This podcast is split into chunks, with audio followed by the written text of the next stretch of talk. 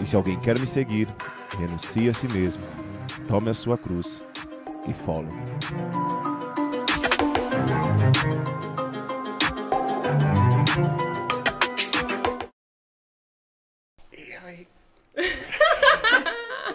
Fala galera, esse é o Follow Me Cast, o podcast mais provida dessa internet. Amém. Isso aí. Eu sou Bruno Everton e hoje a gente tem aqui ó, um monte de gente nova aqui, ó, um monte de gente, duas. A gente tá recebendo aqui hoje a Duda. Palmas pra Duda.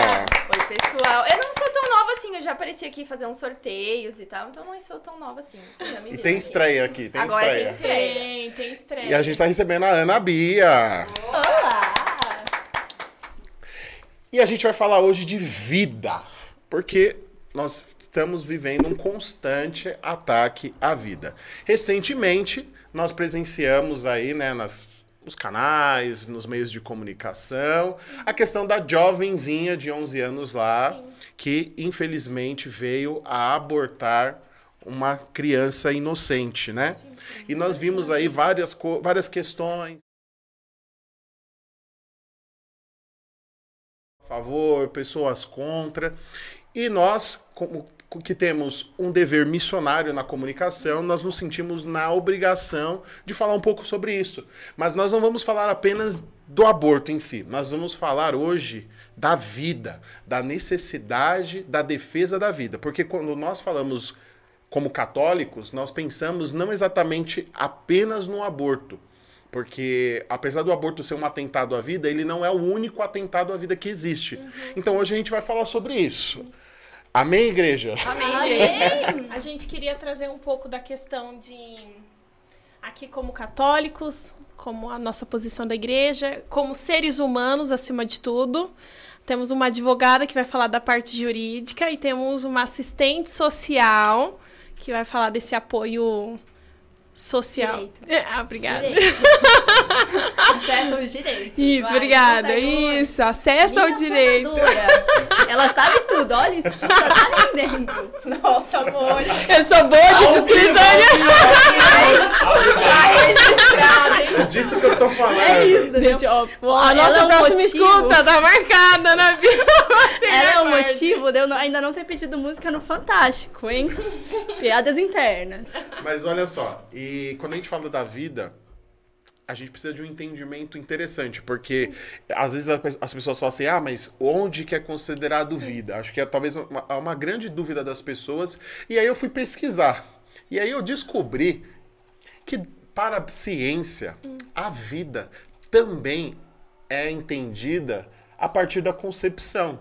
Então lá quando o, o gameta masculino também conhecido como espermatozoide, se encontra com gameta feminino, também conhecido como óvulo, e acontece a fecundação, ali acontece a vida. E isso é biológico. Então, muitas vezes, quando as pessoas ficam, não, mas é um feto, É não, 22 mas não sei o quê, é não sei é duas, é meses, uma é semana, é não isso." sei o quê. Nem nasceu, como Sim. que você vai falar que é vida? Sim. Aí a gen- a gente vê que as pessoas ficam com essas interpretações aí, mas assim, elas estão ignorando uma coisa que eles gostam de falar muito que a igreja ignora, Que que, é é a a ciência. e aí quando a gente olha para a ciência, a ciência tá falando, olha, ali já é vida. Sim. E esse é o, o grande drama, né? Porque nós vemos aí que até em outras denominações religiosas fica essa dúvida, né? Ah, mas para uns é, com, é, quando, é quando bate o coraçãozinho, para outros é quando tem isso, para outros é quando tem aquilo, né? Então acho que é importante que nós saibamos, até para margear o nosso papo, que a vida ela se dá a partir da concepção. E isso Da é importante. Isso. Então, ali acontece a vida, né? Quando a gente fala, poxa, a Virgem Maria foi concebida sem pecado. Então, naquele momento da vida da Virgem Maria, ali ela já não tem o pecado original, né? Fazendo esse paralelo aí, porque a gente utiliza muito esse termo de, da, Da concepção e de tudo mais muito com- ligado à Nossa Senhora. E eu acho que o atentado mais famoso contra a vida é o aborto. Acho que é o mais popular. Existem outros, claro. né? Por exemplo, muitos. o suicídio também é um atentado contra a vida. A eutanásia também é um atentado contra a Que vida. pouco, pouco, pouco se fala. Pouco sim. se fala e e. é muito comum, infelizmente. Sim. Pouco é entendido, vamos É. ser sinceros, né? Sim. É, porque as pessoas, assim, elas não têm, a, querendo ou não, a pessoa, né, falando de eutanásia, né, a gente vai falar um pouquinho mais detalhado, mas assim, as pessoas muitas vezes nem é, conseguem vincular o nome à prática. Às vezes a pessoa fala assim, ah, não, mas é melhor desligar o aparelho lá. Isso já é uma prática de eutanásia. Exatamente. Quem Então, é você pra vamos amenizar o vida vai e sofrimento. até onde que ela vai Então, assim, a gente vai falando mais sobre isso, mas vamos, vamos, falar, do, vamos falar do aborto pra gente começar assim, né? Sim. É, eu acho que a maior dificuldade das pessoas é entender exatamente o que é o aborto, Uhum. né? Porque o aborto ele é vendido aí como uma solução. Sim. O aborto ele é comercializado. O aborto tem ele tem vários, várias ramificações aí, né? Ele ele tá dentro da sociedade desde os primórdios, né? A gente escuta há muito tempo, né? Poxa, minha avó lá atrás, não sei quem, tomou chá disso, fez aquilo, né? Então a gente vê desde a tentativa medicinal, né? Desde aquela coisa mais natureba, da pessoa recorrendo a um chá, a um cogumelo, a uma erva, alguma coisa assim, até atos mais violentos, agulhas, é, outros atentados contra o próprio corpo, né? Que coloca não só a vida da, da criança inocente em risco, mas a vida também da, Da mãe. da própria mãe, né? Da pessoa, né? Não vamos chamar de mãe nesse momento, né? Já Não, ela tá a gente que isso, falar mãe. É mãe desde a concepção. Se a gente tá falando que tem vida, é mãe. É isso mesmo. É, então, Elas só não entendem, né? Não é feto, é bebê. Não é progenitora, genitora, é mãe. Isso é interessante também, Mônica, porque eu vejo que hoje em dia as pessoas desvinculam. Elas evitam a utilização do termo mãe, É. porque quando a gente fala da, da mãe, gera uma responsabilidade para com o filho. Então, se eu tiro o termo da maternidade, eu tiro também a visão de, um- da filiação. Eu tiro a visão de que é uma criança. Aí a gente começa a tratar como se fosse um girino, como se fosse uma coisinha, como se fosse um, conceito acu- família, um né? acumulado de célula. Tanto esse livro aqui da, que a Duda trouxe para nós. Mostra Dá. pra câmera, Duda. Ó, vamos Mostra fazer, para vamos fazer um, um merchan, É, Merchan. um jabá. Um jabá bem legal que tem que se fazer mesmo, porque É. acho que obras boas elas precisam ser divulgadas. é. Se as E más aí- são, as boas também, né? Por favor. A gente, nesse, nesse livro, tem a parte que ele fala sobre a questão da ideologia de gênero. Ele fala exatamente isso, que uma das formas de você conseguir desvincular as pessoas, a- as suas famílias, de você quebrar essa questão de que eu sou homem, que eu sou, que eu sou mulher, de que tem essa responsabilidade quando a criança, quando a, a, a mulher engravida e tudo mais, é, os- pode ver que hoje é muito comum você ver as pessoas não usando o termo mãe e pai, mas usando progenitor 1, progenitor 2. Ainda numera. Porque aí, que aí seria o homem e a mulher, porque aí você tira, entendeu? Você, ah, então para uma criança, é, né? uma criança nascer, ela não precisa de um homem e de uma mulher. É só de progenitor 1, progenitor 2.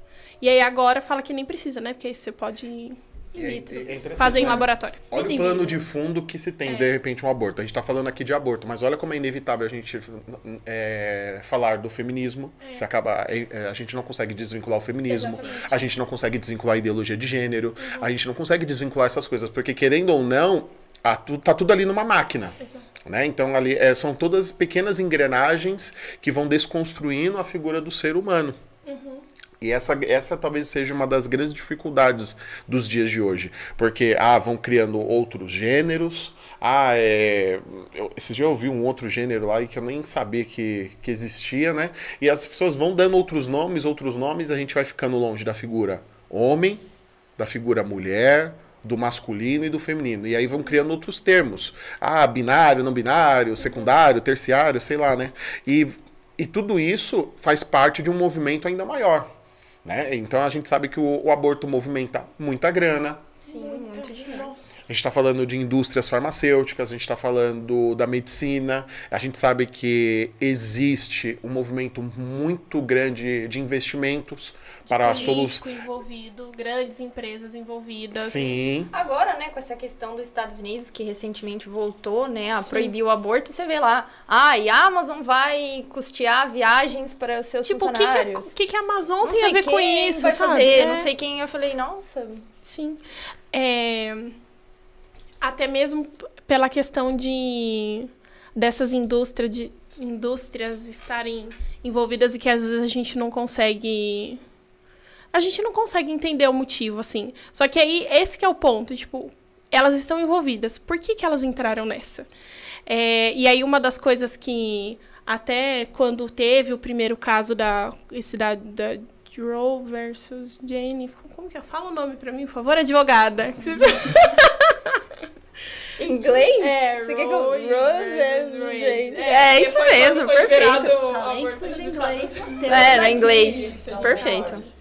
Que foi quando foi liberado o aborto nos Estados Unidos. Tipo, na época, é, a- as revistas masculinas, Playboy, tem uma outra nos Estados Unidos que eu não lembro o nome, mas que é bem famosa, que eles, eles apoiaram isso. né? A gente falou disso no, no episódio sobre o feminismo, mas tem outras empresas também. Por quê? Por que, que essas parte dessas grandes indústrias também querem são a favor do aborto? Porque aí você é, entra naquele princípio de que eu não vou precisar pensar em substituir a Duda, que é minha funcionária, quando ela engravidar. Tem outras coisas diabólicas por trás, tá? Mas assim, existe uma lógica também ali capitali é, mega capitalista, né? Vamos também falar que o capitalismo é ruim, mas tem um lado ruim. Mas tem esse caso também das empresas que são egoístas que não estão nem aí Ah, pra família, porque mesmo. eu quero eu quero es- escravo, digamos. Eu quero um funcionário que esteja ali todos os dias e que ele não fique doente. Não porque eu me importo com a doença dele, não porque eu me importo com a saúde dele. É, eu quero produção. Mas eu quero produção, lucro. exatamente. Sim, E, exatamente. e já perceberam que a mulher, ela tem, para algumas coisas, ela é mais eficiente do que o homem, em alguns cargos específicos, em algumas coisas. É, então, eu não preciso me preocupar que ela vai, em algum momento, parar para poder se dedicar à família dela. Porque eu vou ter ela o tempo todo ali. Então é ótimo para eles também esse investimento. É ótimo, ó, eu pago para Duda nos Estados Unidos. Eu, ela é minha funcionária, eu pago para Duda aí, sei lá, um outro país aí que é permitido.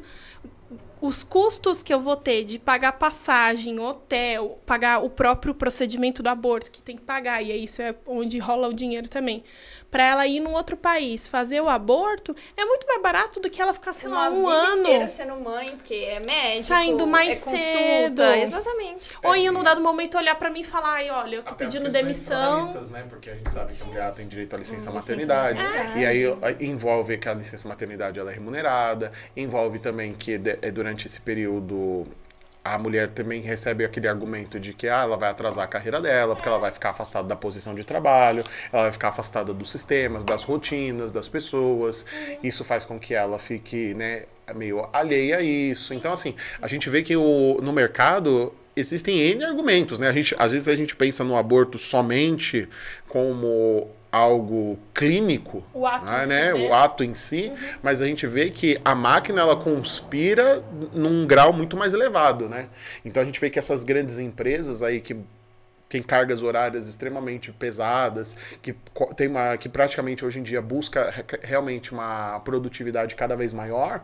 Então, para ele ter ali um funcionário dedicado, talvez para aquela empresa ela, ela veja viabilidade financeira de bancar uma viagem, que nem aí algumas empresas já se ma- manifestaram que fariam, porque ela ganha muito mais atrás disso, né? Então, o apoio também possivelmente gera algum, alguns tipos de acordo financeiro com essas empresas, é, algumas, alguns encargos de outros produtos que a empresa venha consumir, né? Então, a a, a gente acaba vendo que há um, é como se fosse assim, é uma coisa muito mais organizada do que a gente pontinha imagina. do iceberg, né? Tem todo Sim. um, um resto, né, por Não, detrás. E até pela própria indústria hoje da, da pornografia, por exemplo, né, do, de- dos ditos conteúdos adultos, para eles tem que ter aborto, assim, para eles, né, gente? Tô pra, pra máquina deles assim, que é pra eu olhar pra câmera, vai fazer um corte aí. Ah, tá bom, desculpa. É, pra ele né? Perseguição total. Ó, eu ainda não levei bronca e eu tô de lado. Eu tô toda hora. Meu Deus. É, mas é, essa, para toda essa indústria continuar girando e que gera muito dinheiro, é horrível pensar nisso, mas gera muito dinheiro, porque aí você tem a indústria, as marcas que fazem camisinha, que ganham muito dinheiro. Aí você tem as marcas que as farmacêuticas que fazem pílulas anticoncepcionais ou DIU ou enfim, todas as merda aí que eles fazem agora. Aí você tem a a produção cinematográfica desses filmes, aí você tem o patrocínio, aí vo- então assim, o o negócio é muito grande. Então, para essa indústria de conteúdo adulto girar, ela precisa que tenha aborto. Porque hum, não tem como a relação sexual não gerar vida, entendeu? Tipo, então eles precisam que tenha aborto, precisa que tenha metro. Então assim, o negócio é muito mais embaixo. E, só que a gente acaba não conseguindo se atentar a toda essa sujeira mesmo, assim, que é plano diabólico no final das contas. Tudo começou, se a gente parar pra pensar na questão quando começou a dividir o direito sexual do direito reprodutivo. Que é entender que o ato não vai gerar, porque eu vou encontrar uma forma de não gerar a vida. Exatamente. Que é, que é o eu quero prazer sem as consequências daquilo. Exato. A E que eu- eu- responsabilidade, É, né? que eu consigo desvincular uma coisa na outra. Quando vocês trazem essa questão de que a mãe vira progenitora 1 ou 2, eu já comecei a pensar na numeração que já vai dar ruim essa numeração, entendeu? Já tava, vai dar ruim a numeração. Quem Quem, é o é, um, primeiro, quem quem é é um, quem é o dois, quem é o entendeu? primeiro, Porque, né? obviamente, o primeiro vai ser a mulher, porque sempre ela é a culpada, entendeu? O do- já, já peguei aqui o argumento, entendeu? Já tô acostumada com os argumentos. Ou então se falar que é um, que o progenitor um é o homem, Ai, é machista. machista. Exato! Exatamente. o bagulho tá fardado a falha, né? É melhor Não meio e meio, né? não importa- Progenitor meio, progenitor meio. Não importa quanto você justifique, no final você vai estar errado. E aí, quando a gente se depara com a posição da igreja, e a igreja enfrentou com a, com a revolução sexual, que foi quando, foi quando realmente essas coisas começaram a ser reivindicadas, porque a gente tem o ápice da pornografia, aliás, a gente tem a entronização da pornografia ali após a Revolução Francesa, a- as revistas, os contos eróticos, essa papagada toda, ela tem, ela tem meio que um start maior ali na Revolução Francesa. E aí toda essa massa começa a, a se locomover. E aí o X da questão é que quando a gente vai chegando ali entre os anos 70 e 90, né, é um arco que conecta esses, esses, esse- esses tempos, a gente vê a, a explosão da internet, a explosão da revolução sexual, a- é onde nós vamos ver as grandes pensadoras feministas é, fazendo um movimento, um barulho né, muito maior. Então, a, igreja, a igreja sofreu duros ataques nesta época, né? O pontificado ali do, do Papa João Paulo II foi marcado por isso. O do Papa Bento XVI também foi marcado por essa Paulo VI dificuldade. também. Paulo VI pega isso, inclusive lá nos anos 70, é, quando ele tem uma fala muito emblemática sobre isso, né? Então aí nós vamos ver que aí a gente vai ver por que, que a, a necessidade da promulgação do, do catecismo da igreja e até fazendo a referência ao catecismo, no parágrafo 2270, olha que interessante essa definição em relação ao aborto. A vida humana deve ser respeitada e protegida de maneira absoluta a partir do momento da concepção. Aqui a gente vê a igreja alinhada à ciência. Desde o primeiro momento de sua existência, o ser humano deve ser reconhecido. O ser humano deve ser, o, o ser humano deve ver reconhecidos os direitos de pessoa, entre os quais o direito inviolável de todo ser inocente à vida. Então aqui, é, isso aqui é muito interessante, porque as pessoas elas tiram quando a pessoa defende o aborto, quando a indústria defende o aborto, que que ele, qual é o argumento deles? Que aquilo não é vida. Então, ele retira isso, porque a partir do momento que as pessoas começam a pensar, ah, mas não é vida, ela também tira daquela criança o direito à vida. Porque não há vida. Né? Então, essa descaracterização ela, ela ganha uma grande força nessa- nesses tempos, né? Então a, a igreja precisou voltar e, e se reposicionar. Não porque a igreja tenha mudado de opinião, mas porque a igreja precisou afirmar de uma forma mais forte, né? Então, por isso que muitos dogmas da igreja surgem. Os dogmas não surgem porque a igreja passou a acreditar em algo ou ela passou a pensar daquela forma. Ela sempre pensou, mas ela precisou estabelecer algo como dogma devido à necessidade de um tempo, à necessidade de uma época, a combatendo talvez uma, uma heresia, combatendo talvez um grande malefício que, os- que a humanidade tem vivido. Foi quando a gente falou do- sobre o comunismo, a gente viu que lá nós me- mencionamos o Papa Pio XI, que fez uma grande encíclica falando muito forte sobre os malefícios do- da ideologia do comunismo, que estava surgindo ainda, mas ele já via que aquilo ali, né? E assim aconteceu. Tanto que o Papa João Paulo II em- nas suas catequeses, ele vai trazer um, um- um grande bem para a humanidade, que é a teologia do corpo. Onde ele vai falar de amor, onde ele vai falar de responsabilidade, que são exatamente as coisas que estão que vão ficando o quê? Separadas. As pessoas querem falar de amor, mas aí, é, por exemplo, eu lembro de uma época que eu vi num, num terminal de ônibus, tinha um- uma, uma gôndola lá cheia de preservativos. Aí tava assim: faça amor, mas faça amor com responsabilidade. Olha só como fica separado as coisas. Ou seja, para ter responsabilidade no amor, eu não devo. Eu não devo gerar vida. E eu tenho que impedir a vida. E aí a gente pega e chama de amor um ato sexual. E o ato sexual, ele não pode ser chamado de amor, porque a definição, o entendimento de amor, ele é muito maior do que um ato sexual. E aí é, eu lembro do- de algo que eu ouvi no, no meu curso de noivos, né? Que a, a relação sexual. E aí a, a igreja também toma muita pancada em relação à questão sexual. Porque a igreja também vai dizer que alguns métodos contraceptivos são abortivos Sim, vamos falar sobre isso. né? E aí, por quê? Porque está impedindo a vida. E a igreja ensina que a relação sexual entre o homem e a mulher, ela deve ser unitiva e procriativa. E que essas coisas, elas não se separam. E isso é muito interessante, porque se eu tenho uma relação com a minha esposa de uma forma somente para o fim procriativo, ou seja, de repente a minha esposa não está num, dia bom para ter aquela relação, ela não está num momento psicológico adequado, por qualquer outro fator, eu posso, eu estou violando a parte unitiva do meu relacionamento e somente indo para a parte procriativa. Como o contrário também que acontece, e o contrário é até muito mais comum. Quando, por exemplo, eu, eu me utilizo de um preservativo, eu me utilizo de um anticoncepcional, eu me utilizo de algum método para que aquela relação ela seja somente unitiva. Então, os esposos ali, eles se unem, eles se amam, mas eles estão violando o direito da, a- da abertura à vida, que é a finalidade do casamento. O casamento ele é aberto à vida, né? Então a igreja ela também toma, ela toma pancadas Toma. até hoje, porque as pessoas não entendem a finalidade do matrimônio, né? Ela não entende os fins.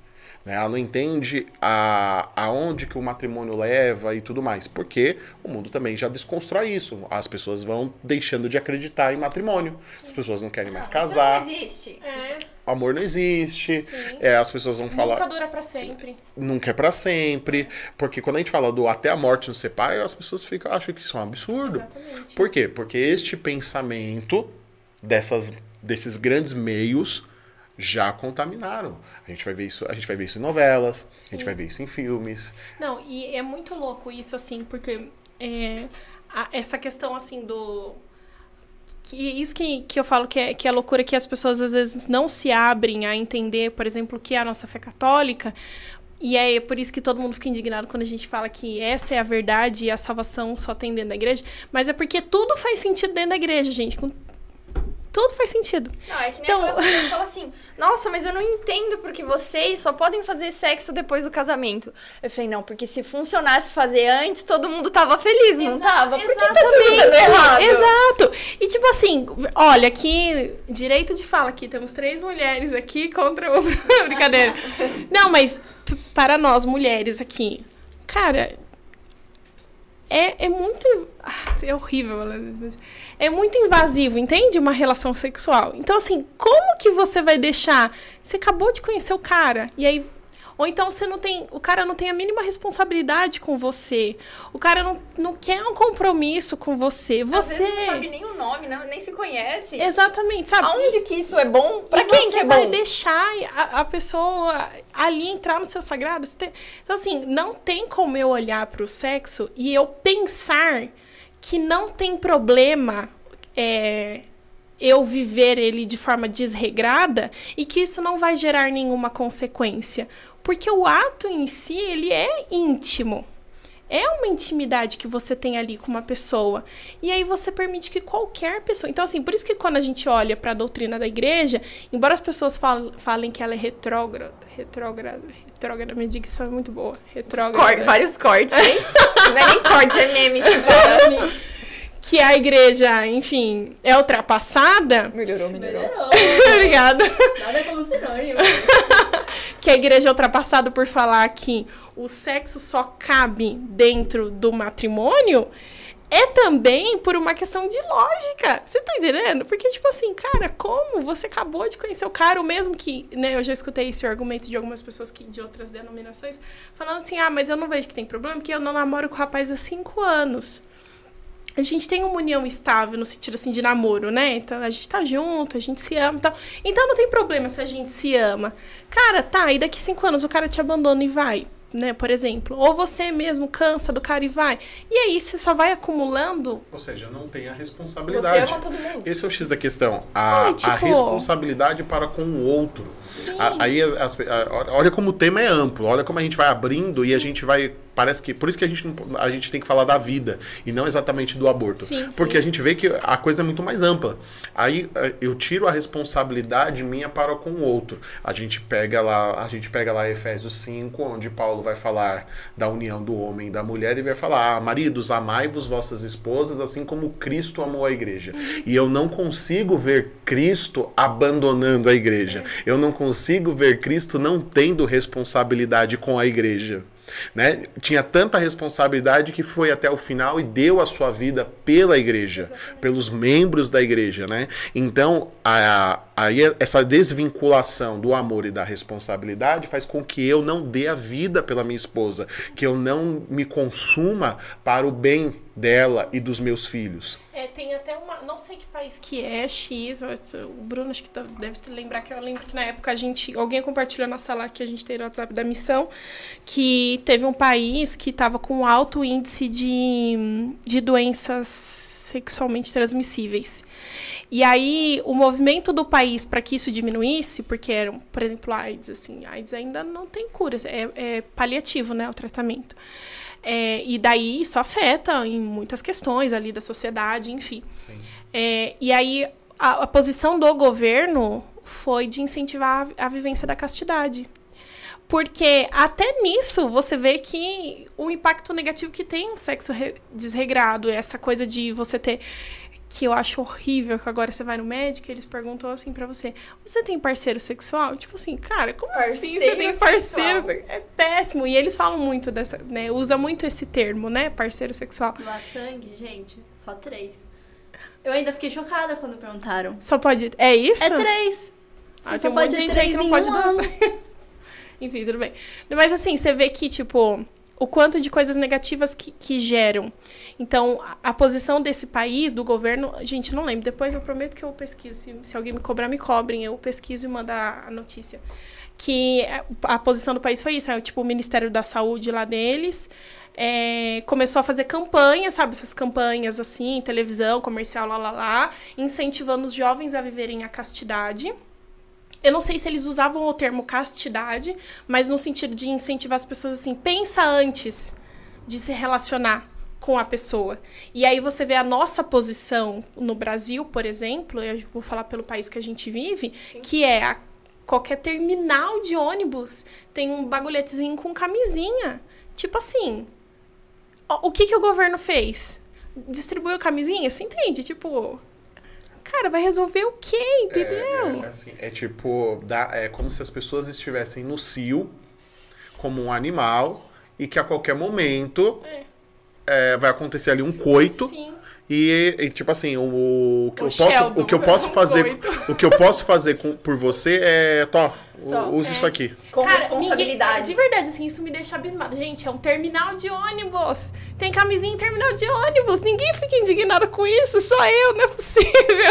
Não É porque faz às vezes no ônibus acontece, né? Infelizmente a gente vê umas Gente, notícias desse sentido. E a gente acha que isso é normal. Nossa, o governo é muito bom.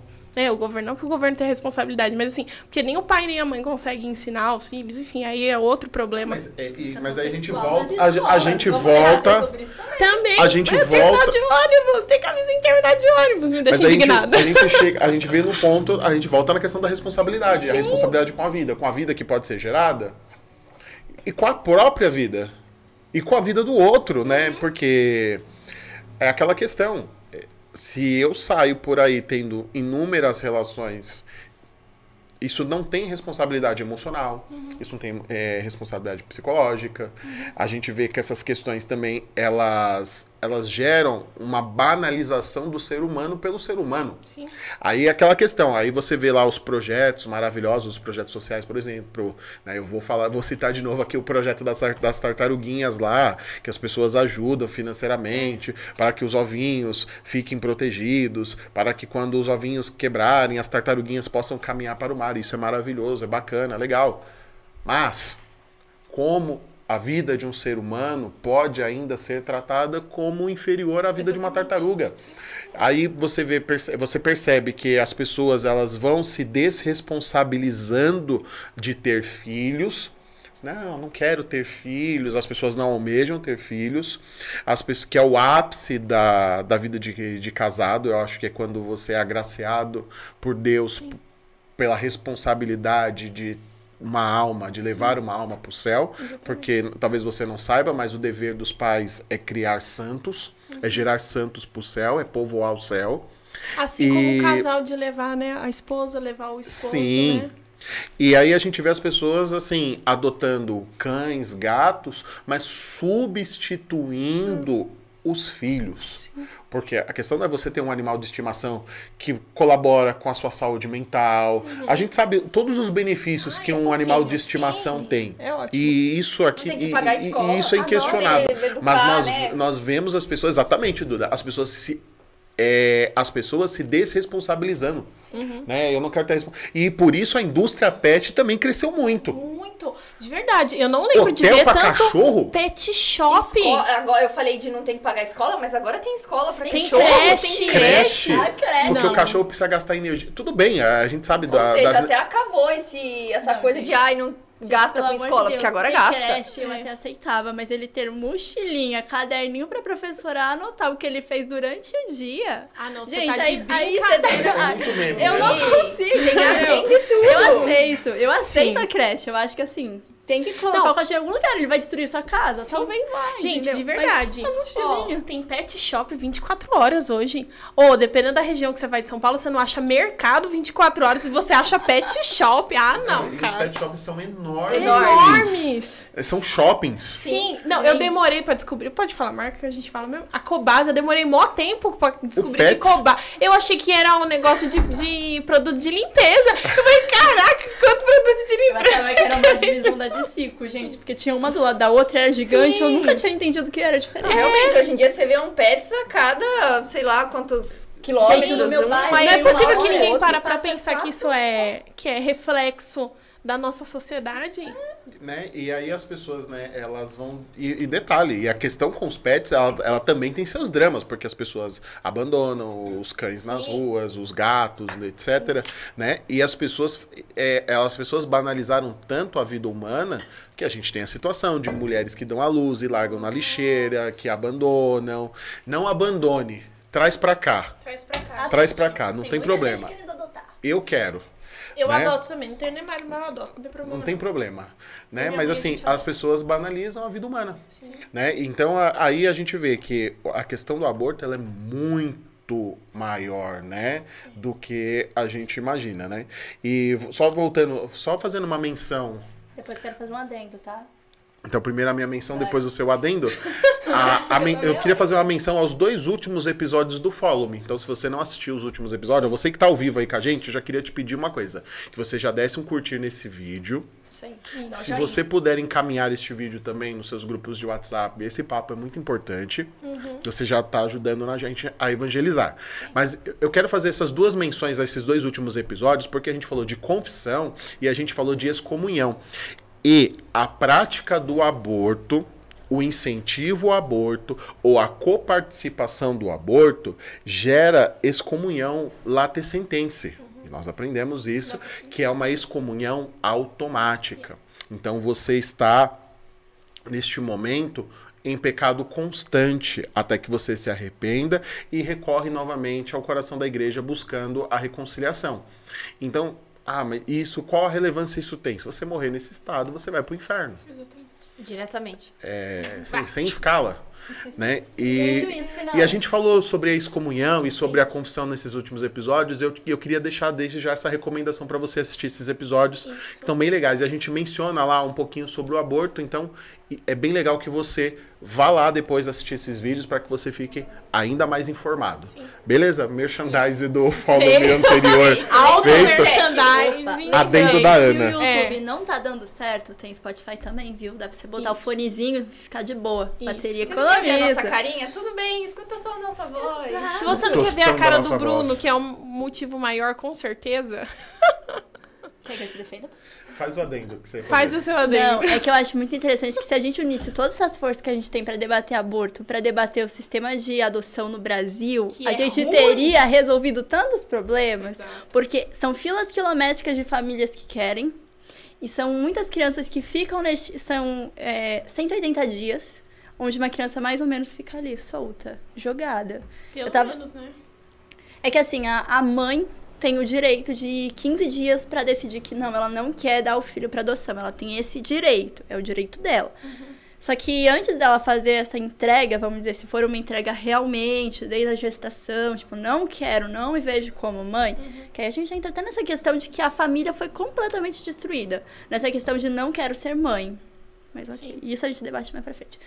Mas ela tem 15 dias pra desistir e é um acompanhamento. Não é tipo, nossa, nasceu, só leva a criança. Não, ela tem todo um tempo de ficar, de amamentar, pra entender. Porque, querendo ou não, ela vai desenvolver ou não um afeto com essa criança. Mas aqui, ela não quer, ela entrega essa criança. Essa criança, na maior parte do tempo, fica 130 dias jogada, meio que assim. hum, eu, eu não me engano, eu acho que ela fica num SAICA, ou o SAICA é só pra crianças que têm situação de violência. Depois eu vejo isso. Mas ela fica literalmente jogada. E a gente, em vez de debater por que, que essa criança tá jogada e não tá tendo acesso a uma família, a um acolhimento, a um cuidado. Porque vamos lá, gente, é um funcionário para no mínimo 10 crianças. Imagina 10 bebês. Bebês precisam de atenção, Sim. precisa de cuidado. Então, assim, por que, que a gente não junta a nossa força, sabe? Em vez de debater matar a criança, por que não dar uma vida digna? É, e você vê isso, que a galera que é ativista nesse sentido de pró-aborto, elas nunca, nunca, nunca, nunca tocam nesse assunto da questão da adoção. Porque o povo, in- inclusive... Ninguém fala de adoção, Ninguém né? fala de adoção, gente. Ninguém fala de adoção. Você Não, fica sabendo de adoção quando aparece um casal gay famoso adotando uma criança. Aí você fica sabendo Ah, que é não, adoção. exatamente. de aluguel, porque agora eles não querem mais o gene dos outros. Não, eu quero o meu, que é muito melhor. E é isso. Não, e é muito louco isso, né? Porque você vê que ah, vão se propondo outros formatos de família. Isso aqui também dá um podcast maravilhoso. É, ah, outros formatos aí, né? De homem com homem, é, duas mulheres e etc. Como Só- diz a minha prima Raquel. Não é casal, é dupla. Eu adoro. tá todo mundo casal e ela fala dupla, dupla, dupla. É, é, é, uma, é um ótimo exemplo. Só que aí você vê que a- a- as questões da- adoção elas são extremamente complexas. Sim, sim. E eu acredito que elas devam ser complexas para alguns, por alguns sentidos. Mas o X da questão é que nós vemos a questão da adoção ela sendo facilitada para algumas vertentes É. e elas sendo extremamente complexas para outras pessoas. Né? Eu conheço casal que busca adoção e não consegue de jeito nenhum.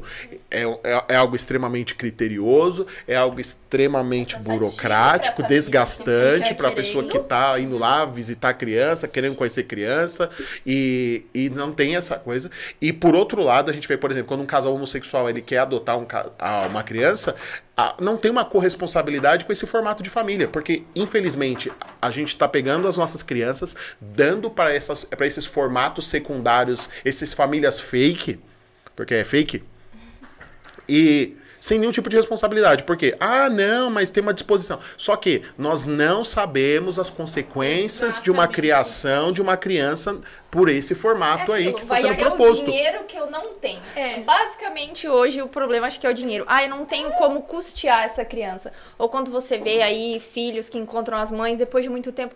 Ai, naquela época eu não tinha maturidade, eu não tinha condições. Uhum. Mas isso você adquire assim? Tô tentando descobrir. Não, né? essa questão da- agora, hein? Eu acho que é a vida, né? A experiência. Essa questão que o Bruno falou da- das consequências, isso é o que eu acho que pra tudo assim do que a gente tá vivendo assim em relação a é, aborto, pílula, lá, lá, da pílula a gente já começa a ver algumas consequências agora, mas tem muita coisa que esse é o problema, que a gente só vai começar a ver No longo prazo. no longo prazo, mas a gente podia pensar agora. E essa questão, por exemplo, de você permitir a adoção por casais homossexuais. É, é, eu, eu sou de uma pessoa próxima a mim que é solteira, tentou adotar sozinha. Que não tinha uma pessoa, queria adotar uma criança, enfim. E não conseguiu. Eu não sei. Tá aqui a Ana Beatriz para me ajudar nesse sentido. Eu não sei se é proibido ou se é mais difícil. Mas aí o critério foi: ah, por não ter uma o pai e a mãe, né, tipo o homem e a mulher, não permitiram. E que a gente que entende da questão da família, da importância do homem e da mulher, ok, tá certo. Mas aí eu permito que um casal homossexual possa, entende? Tipo assim, a- é muito dois pesos e duas medidas. É aquela coisa, um casal, né? Um homem e uma mulher querem um filho, mas não tem, talvez, as melhores condições financeiras, os melhores trabalhos, os melhores planos de saúde. Aí um casal homossexual que tem muito dinheiro, ah, então eles têm condições de Sabe? criar uma criança. Entendeu? Uma, uma pessoa sozinha, solteira, que quer um filho, também entendo, ok. Tem essas condições financeiras, também não vai poder. Mas assim, aí pode o casal, tipo assim. Então a gente vê que tá errado, o sistema, a gente vê como que o sistema é falho. Exato. É que vira literalmente uma meritocracia, tipo, eu sou rico, eu mereço ter um filho, eu mereço... Só que os ricos, você repara, eles não querem... Nossa, que mônica. Os, os ricos, eles não querem muitos fi- filhos, eles querem pouco, eles querem pouco trabalho. E aí os pobres, nossa, tem cinco filhos. Não, eu lembro, eu Nossa, que gente. perguntaram pro Ítalo Marcilli, né? Ah, então você só tem sete filhos porque você é rico. E ele falou, eu só fiquei rico a partir do quinto filho. E se eu pensasse dessa forma, eu não teria nenhum. É, exatamente. Né? Então a questão nunca foi é, é, o dinheiro em si. Não. Né? Ser rico ou não ser rico, né? Mas a questão está no egoísmo. Sim, Então a- a- as pessoas elas são tão egoístas sim. né? Então, assim, ah, aí a gente vê a, a, causa do feminismo falando, não, porque o corpo da mulher sofre mudanças e não sei o que, não sei o que, não sei o que, não sei o que, não sei o que. Mas o corpo da mulher foi feito para isso, É. Tem. né? E aí ela vai, ela, ela vai, eles vão criar uma vertente de pensamento onde eu, pensando somente em mim, vou ab- abnegar uma vida. Sim. É, é porque hoje o que a gente vê Aliás, muito. abnegar não, negar. muito que a gente não para pra pensar é que existe hoje uma mentalidade contraceptiva. Então, assim, to- até mesmo é, se você for parar pra analisar, e eu, na minha casa dos meus 20 anos, ninguém precisa saber quantos 20. Ó, me respeita. É, eu tenho uma mentalidade diferente de uma mulher de 50, 60 anos atrás que tinha 20 anos. Mas o que a gente para pra ver é que, assim, nós mulheres, e todo mundo fala muito essa questão, assim, da maternidade, que, assim, nasce uma mãe, nasce um, um medo, né? Então, uma nasce uma culpa, né? Que as mulheres têm muito medo, assim, quando se tornam mães e tal. E eu me questiono se sempre foi assim. Se sempre as mulheres tiveram esse medo enorme da maternidade. E aqui- eu não estou dizendo, porque eu não sou mãe, então eu também não posso dizer nesse sentido, assim, que eu não vou ter medo. Eu sei que eu vou ter medo e tudo mais. E eu acho que tudo bem ter medo, porque isso, na realidade, acho que acaba sendo até uma extensão do, do amor da, da mãe, de, de querer zelar, responsabilidade. da responsabilidade. Ok, então não vou entrar nesse mérito do ter medo, não. Mas eu quero entrar na questão, assim, desse medo absurdo, desse... Não é nem medo, acho Pânico, né? é, o pavor, né? Eu conheço pessoas que falam que tem pavor em pensar em, em engravidar, em se tornarem mãe. É, e aí eu me questiono, será que isso não é consequência dessa mentalidade contraceptiva que a gente vive? E aí eu tava lendo dessa moça aqui, essa Ana Derosa aqui, não sei falar o nome dela, bonito. Mostra aí pra câmera o livro. Ah, esse livro aqui, ó. E é esse casal aqui, ó, a Ana e o Marlon, que. Marlon, Ana, nós queremos vocês aqui. É, que eles são líderes aqui no Brasil hoje dessa questão de, de ser pró-vida e tal. E que ela tava explicando assim, que esse medo enorme que nós temos, esse pavor assim, que isso foi uma mentalidade construída também. É, e aí eu tava lendo, eu falei, ah, que bom, que bom que não é coisa da minha cabeça, eu aqui pensando. E por quê? Porque não bastava você dar meios para que as mulheres não tivessem mais filhos, ou que interrompessem a gravidez, enfim, tudo isso que a gente vai trazer aqui. Mas, principalmente, da mulher não querer e pode até querer, Ah, eu até queria ser mãe, mas eu tenho muito medo, ou então eu acho que vai me atrapalhar muito. Isso é uma mentalidade contraceptiva. Sim. Então, eu- tipo assim, você dá os meios pra ela não ter o filho ou impedir que isso venha acontecer, mas antes disso você mais do que isso, aliás, né? Você traz e, e constrói na mulher conceitos de que tipo assim, é, é melhor você não ter, é melhor você nem engravidar. Ou então que a gravidez ela atrapalha. O filho, ele atrapalha. O filho é um problema. É um peso, porque vai atrapalhar minha carreira. É um problema porque eu que sou muito fitness, não é o meu caso. Mas eu que sou muito fitness vai atrapalhar o meu Eu corpo. quero viajar quando eu casar. Porque eu quero viajar, eu é que quero eu fazer viajar? tudo que eu quiser, eu não quero ter que ficar presa. Então, é uma construção de uma mentalidade contraceptiva. E, tipo assim, é em mulheres, e é nos homens, e é nas empresas, é em tudo. Então, quer dizer, quais são os valores? Qual é o valor que a vida tem hoje pra nós? Nem. Até porque se a gente parar, antigamente se via um casal é, abençoado quando ele tinha bastante, muitos filhos. Né? É um pensamento, é um pensamento antigo, mas assim, por exemplo, hoje você olha assim, as pessoas, te- eu, eu já vi, eu já vi uma vez, né, uma amiga nossa que tem três filhos passando pela igreja e assim a pessoa fala, nossa, coitada, com três filhos. Tão nova, tadinha. É, sabe? E você vê que a mentalidade dessa essa mentalidade dessa máquina, ela adentrou o pensamento de todas as pessoas, né? Meu bisavô teve 16 e naquela época era tudo, tudo bem, era, né? Não, e por e- que agora não? Você pega. é que hoje é mais prático, vamos ser sinceros. Tem mais informação, Gente, tem muito mais hospital. informação. Sim. Cuidados, É, exatamente. Hoje, hoje é muito mais fácil.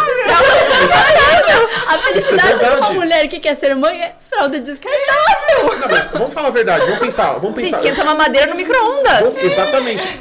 Vamos pegar o tempo da minha avó. dizer. Vamos pegar o tempo da minha avó. Pô, ferro a carvão, fogão de lenha, A cara do Bruno. fralda de pano. É? Pô, oito, nove filhos.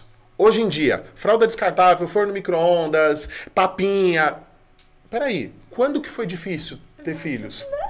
Ah, não, mas e o custo? E o dinheiro? Que é o que vem o argumento aí. Mas se a gente pessoas. olhar a situação econômica do nosso país, em todo o tempo o Brasil teve, teve dificuldades. É, as pessoas guerra, o falam como se, guerra como se antigamente vivia, vivia-se uma prosperidade enorme e Uhum. como se o Brasil tivesse entrado numa crise nos últimos 10 anos apenas. Não. Exatamente, questão da providência divina. Eu acompanho algumas mães que têm muitos filhos no Instagram e me julguem. Eu amo, acompanho mesmo, assisto todas as lives. E aí eu, eu assisti várias, assim, estavam falando dessa questão, assim, de, da providência divina, por exemplo. E tem uma que. Sei lá, sei lá, uns sete, oito filhos, eu não lembro. E aí ela falou que aconteceu de um dos filhos é, tá precisando de sapato, assim. E aí chegou uma vizinha e trouxe uma caixa literalmente com 40 sapatos. De que não sei de onde surgiu, e aí, e, enfim. Então, assim, aí você para pra pensar, ah, tá, mas eu te- vou ter que ficar contando com a divina providência, e mas aí meu filho vai passar necessidade do mesmo jeito. Só que assim, e o conceito que existia antigamente, que eu escutei muito já, onde come um, come dois. Não tem Mãe que isso! tira da boca pra dar pros filhos. É, você tá entendendo? Eu não tô falando que Você todo tá mundo achando- tem que ser pobre, gente. Pelo amor de Deus, não é isso. Façam dinheiro. A gente precisa de dinheiro mesmo. Pra usar pro benefício bom. Mas que não seja o principal objetivo. Exato, entendeu? Mas assim, e que você não, o seu, você não depende disso. Tem N situações que a igreja ensina a questão da, da paternidade responsável, ok. Aí é outro mérito. Mas assim, é, o medo, essa coisa do tipo assim, eu, meu filho precisa com 5 anos ir pra Disney. Meu filho quiser, precisa o ter Mickey. tudo que eu não tive. Exato, sabe? Mas talvez não tenha sido bom você não ter tido algumas coisas, porque senão você seria um mimado chato. Eu falo por mim. Mas aí, eu sou aí entra o nosso entendimento. Mas aí- Mônica, Aí entra o nosso entendimento de vida. Porque É. hoje as pessoas elas estudam e trabalham para ser ricas. É. Elas não estudam e trabalham para ter uma vida digna. preste atenção agora. Uma cinco vi- dicas pra ficar milionário. Arrasta pra cima e se inscreve no meu curso. É, Evangelho. E aí, eu- esse é o X da questão. As pessoas elas almejam vidas milionárias, vidas de ganhos astronômicos, ganhos igual do Neymar, ganhos igual da Anitta, e etc, etc, etc. E, né? E- mas as pessoas não almejam ter o necessário para viver. né? A, poxa, eu quero ter um trabalho onde eu possa ter os meus filhos, que eu possa dar a eles subsídios para viver bem. As pessoas estão almejando ter filhos somente se estiverem ricas. E muitas vezes eu já, eu já escutei argumento assim: Poxa, eu não, eu não- você não pensa em ter outro filho? Olha, pensar até penso, mas olha, se eu tiver outro, eu vou inferiorizar a qualidade de vida do primeiro. Eu acho que eu mencionei isso, acho que no podcast passado. Ó, se você não assistiu, volta lá e assiste depois desse episódio. Depois desse.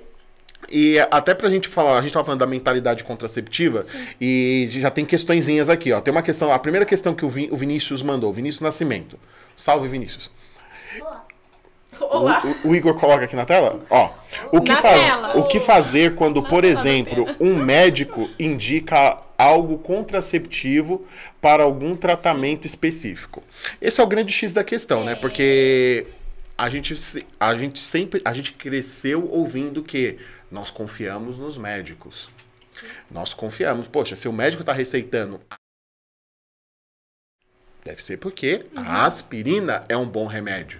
Né? E seu médico falou para tomar, o médico ou o farmacêutico, porque eu vim de uma cultura onde os farmacêuticos não eram os balconistas da farmácia. Os farmacêuticos eram quase médicos. Eles tinham, aqui, ó, eles tinham, fica que- eles É. tinham moral de. De te receitar De te alguma receitar coisa. alguma coisa. É na É que- farmácia do Danilo que ele vai curar essa sua tosse aí. É. E aí, o que que acontece? Hoje, e aí existem médicos católicos e nós queremos trazer, as- né, logo mais pessoas aqui com esse gabarito exatamente para desmistificar essa questão. Sim. Porque muitas vezes o tratamento mais fácil e talvez que dê resultado mais rápido é o anticoncepcional. Exato. E é onde nós vamos ver muitos médicos recomendando o anticoncepcional para toda jovem que tem o- a, a menstruação desregulada. Sim. Mas ele não averigua e nem busca as razões clínicas que isso pode ter. Porque isso pode ser, de Sim. repente, hormonal, isso pode ser da alimentação, isso pode ser de N fatores, né? E, e aí nós vamos ver. Então, assim, o que, que eu recomendo? Procure um médico católico. Faça uma experiência com um médico É, verdade, católico. gente. É, é muito complicado isso, assim. Eu falo porque recentemente tava procurando também médico e, tipo assim, cara, é desafiador. É real isso, é muito desafiador. Só que é por isso que a gente dá graças a Deus, assim, que hoje a gente tem um pouco mais de acesso à informação, desde que você queira, obviamente, buscá-la, né? É, porque você consegue, é, quando o médico falar, e se aquilo vai contra aquilo que você acredita, vai atrás, vai pesquisar, entendeu? Porque, que nem, eu demorei anos pra pra descobrir essa questão, assim, que o, o anticoncepcional, ele não resolve muita coisa. Pelo contrário, sabe? Ele até causa mais problemas aí, também a gente depois fala disso. Mas é, o anticoncepcional não é tipo assim, meu Deus do céu, solução de todos Eu os problemas. Não, não, não receitaram anticoncepcional pro Covid, porque. porque tava receitando tudo. Olha, Os eu, ca- Não ia nascer outro Covid. Prevenir Covid. É. Anticoncepcional. eu falo por mim, a primeira vez que eu tive acesso ao anticoncepcional foi a primeira vez que eu fui no ginecologista, tipo, eu Sim. tinha ali 15 anos de idade. Ele falou que era pra melhorar as minhas espinhas. É. Então eu falei, o quê? Vai melhorar? É. Aí eu. E assim, era aquela coisa, vinha num, num super, né? é, Vinha numa caixinha colorida, todo mês É. vinha um desenho diferente. Aí olha a, a questão. Eu e minhas amigas, a gente abria as nossas caixinhas e via, ai, o meu esse mês é rosa. E vinha adesivo. Então era uma coisa meio que até lúdica. E assim, ia melhorar minha pele. E o- se um médico falou que ia melhorar minha pele, é óbvio que eu ia tomar. Porque Exatamente. que adolescente não quer ter uma pele melhor. Sim. Agora, eu sabia os impactos que isso ia ter na minha vida posteriormente. Eu sabia que eu ia ter que ir depois pro hospital, um médico falar que eu tava abortando, sendo que nem relação sexual eu tinha. Só que como eu tomei sem fazer as pausas e eu tomei errado, enfim, não vou dizer o que, que eu fiz de errado, eu tive um sangramento que eu achei que eu ia morrer, eu não consegui levantar um copo de água. E aí o médico falando, você abortou? Eu falei, moço do céu. Eu não sei nem o Tô que imaginando ela explicando isso pro médico. Não, o médico, é Explicando pra minha mãe, Ana quer. Beatriz. Ai, meu Explicando pra Deus. minha mãe. Entendeu? situação. E aí ficou aquele comentário, porque é cidade pequena, né? Eu vim do interior, aquele comentário. Ai, Maria Eduarda abortou. Não, gente, eu tinha terminado Tá de. morrendo, gente. Eu tinha tô terminado meu ciclo menstrual e começou uma enxurrada. Eu não conseguia segurar um copo na mão de tão fraca que eu tava. Você já com essa Exatamente, força com essa força É, toda. esse E aí eu músculo. descobri que foi por conta do anticoncepcional tomado ininterruptamente pra ter essa pele linda que eu nem tenho, que me gerou linda, tudo isso. é e futuramente, o que isso pode me gerar? E se um dia eu não consigo engravidar por causa disso? É, inclusive já tem muitos artigos. é, Esses, esse casal aqui, a Ana e o Marlon, eles falam, me recuso a falar o sobrenome deles, que eu tô falando errado, certeza. Mas eles. é, eles são professores de bioética. Bio. Bio. Biomedicina. E ética também, uma coisa desse tipo aí. Enfim, eles entendem dessa coisa de, de, de biologia. E daí eles, eles explicam isso, que tem muitos artigos. Só que esse que é o problema. Então essas coisas não chegam no Brasil, Jesus. Enfim. Mas até pra isso a gente é lerdo. Se prevenir, né, do sangramento, tomar pílula de São Galvão. Curou, Aí a, a grande questão é essa, né? Porque nós vamos ver lá que vem como uma solução É. rápida, simples, Uhum. Eficaz e não se fala dos malefícios do anticoncepcional. O Também Você anticoncep- já leu a bula do seu anticoncepcional? usar. Tipo, Então, mas a- nem a bula. Tem um vídeo do Padre Paulo Ricardo que ele explica. Eu só não lembro o título do vídeo, mas ele tá explicando sobre essa questão da mentalidade contraceptiva e a pílula. E ele explica que a, a bula, que houve-se uma alteração da bula. Então, quando o anticoncepcional foi criado na década de 60, 70. Não, eu tenho anotado aqui. É uma das duas décadas aí. Não, 60. É, que a- na bula ele vinha falando é, da questão que a pílula anticoncepcional tinha essa coisa de impedir, é, depois da, da fecundação, de impedir a evolução. E aí, depois eles foram tirando isso. Então, hoje, se você procura na bula, isso tá. Não está claro. Então, esse é o problema também. E que a gente tá falando da questão da medicina, que a gente também aqui, ninguém é médico para conseguir, talvez, explicar sobre, mais sobre essa questão da. Acho que dessa. é, lobby, digamos assim, envolvendo a medicina com relação a, a, a essas indústrias contraceptivas e tal. Mas você vê até que tem médicos. é, tem uma universidade nos Estados Unidos, universidade sei lá do quê, é, que eles mudaram o conceito de concepção. Então, eles começaram a falar que a concepção não era quando a- o, o espermatozoide encontra o óvulo e aí ele dá a fecundação. Eles começaram a dizer que. Porque, assim, quando acontece esse, esse movimento, então o óvulo encontra o espermato- espermatozoide tem a fecundação. Depois que tem essa fecundação, ali já cria um novo DNA. Já tem um novo DNA, já começa a acontecer a divisão celular. Ali já tem uma nova vida. Ali já não é mais a célula da mulher ou do homem. Ali já é um novo ser. Então é por isso que a gente acredita que a fecundação ali nasce a vida, porque já é um novo DNA. Depois disso, que a que vai o óvulozinho vai nadando, nadando, nadando, vai pro colo do útero, e aí chega no colo do útero, encontra o encosta Aí, o endométrio, é, encontra o endro, endro- endométrio, e aí ali inco- é, ocorre a. Esqueci a palavra. Percebi. Enfim, a. Não, a fecundação já aconteceu. Enfim, aí ele encontra o endométrio. Daí o que, que eles começaram a dizer? Que a, que a vida acontece nesse momento, que o óvulo, já fecundado, que ele encontra um endométrio. Só que é mentira isso. Por que, que eles começaram a dizer que é ali que tá nascendo a vida? Porque O aí. anticoncepcional agiu antes. Exatamente. Só que, e aí esse é o ponto, que o anticoncepcional não age só antes. O anticoncepcional, ele tem três efeitos. Então, tem o de impedir a, a ovulação. Só que assim, não, a gente não... É que isso depende da marca do anticoncepcional, dos tipos de anticoncepcional, enfim. Da, É, dependendo se não tem período fértil. É, mas assim, isso muda de concepcional, de anticoncepcional, de remédio para remédio, né? Então, cada um tem uma, digamos assim, uma taxa de, de ovulação. Então, também não dá pra gente conseguir mensurar. Tipo, ai, esse remédio aqui permite é, interrompe a ovulação por 70%, entendeu? Não, a gente consegue mensurar isso. Mas ele tem essas três ações. A primeira é de impedir, impedir não, de diminuir a ovulação. Não é impedir, é diminuir a ovulação. Depois disso, a outra, o segundo efeito que o anticoncepcional tem é que assim, quando o óvulo, quando o espermatozoide entra, né, tá na mulher, ele fica de cinco, ele pode ficar até cinco dias dentro do corpo da mulher.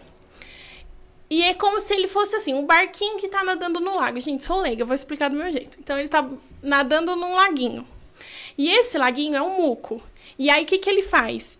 É, o, o, o muco, ele ajuda o, o, espermatozoide a continuar vivo ali e encontrar, fazer o caminho natural e encontrar o óvulo. Só que o anticoncepcional, ele faz o quê? Ele faz com que o muco, ele seja, digamos assim, um laguinho envenenado, entendeu? Tóxico. Então, ele vai fazer com que o espermatozoide não consiga encontrar, porque ele vai... o barquinho do espermatozoide. É, é como se fosse um laguinho com ácido, é tipo isso. É, mas vamos supor que mesmo assim, lá, sobrevivente, óvulo forte, consi- Espermatozoide forte. é, os dois, né? Então, o dois, óvulo. com certeza. Então, mesmo assim, mesmo o, o anticoncepcional afetando, diminuindo a evolução, mesmo assim, teve um óvulo que saiu dali, sobrevivente, uhul, conseguiu evo- ovular, saiu.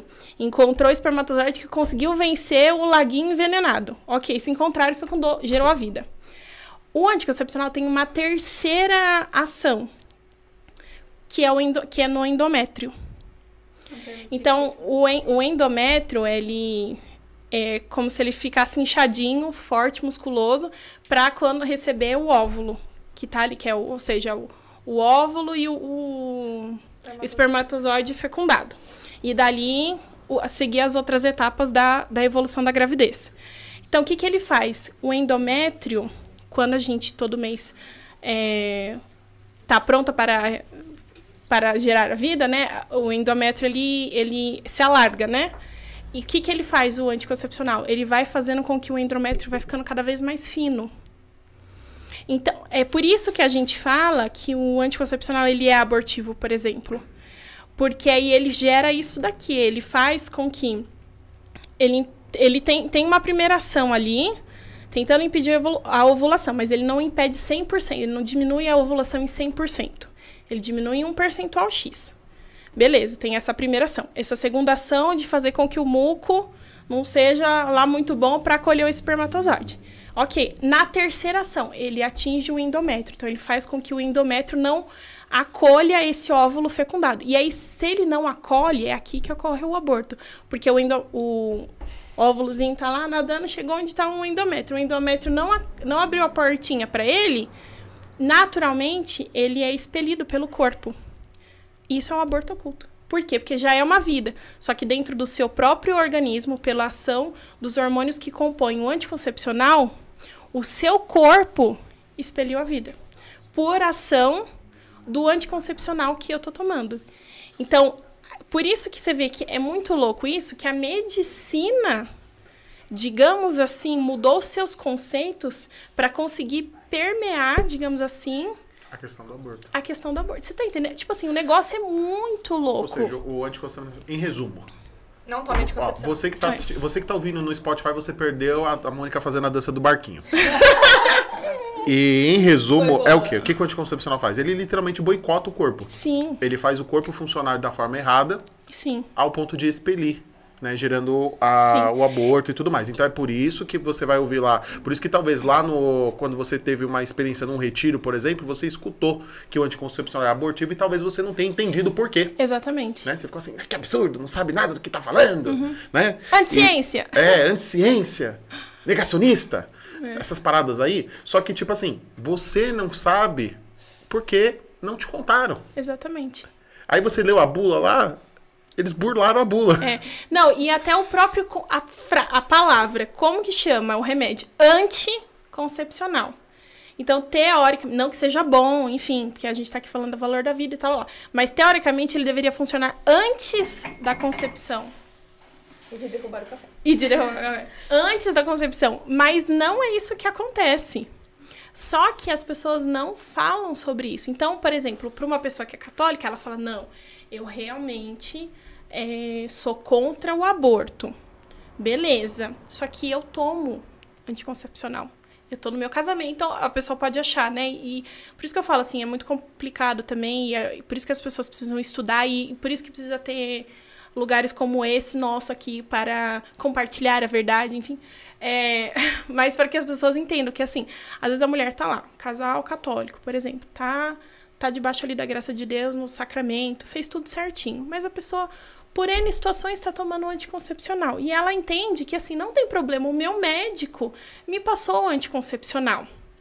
Só que ela não consegue entender que quando eu tô tomando, eu estou é, realizando um aborto. Eu não estou realizando, né? Mas está acontecendo, acho que esse é o termo melhor. Pode estar acontecendo. Exatamente. Pode estar acontecendo um aborto oculto. Que, e que, assim, não vai ter como eu saber.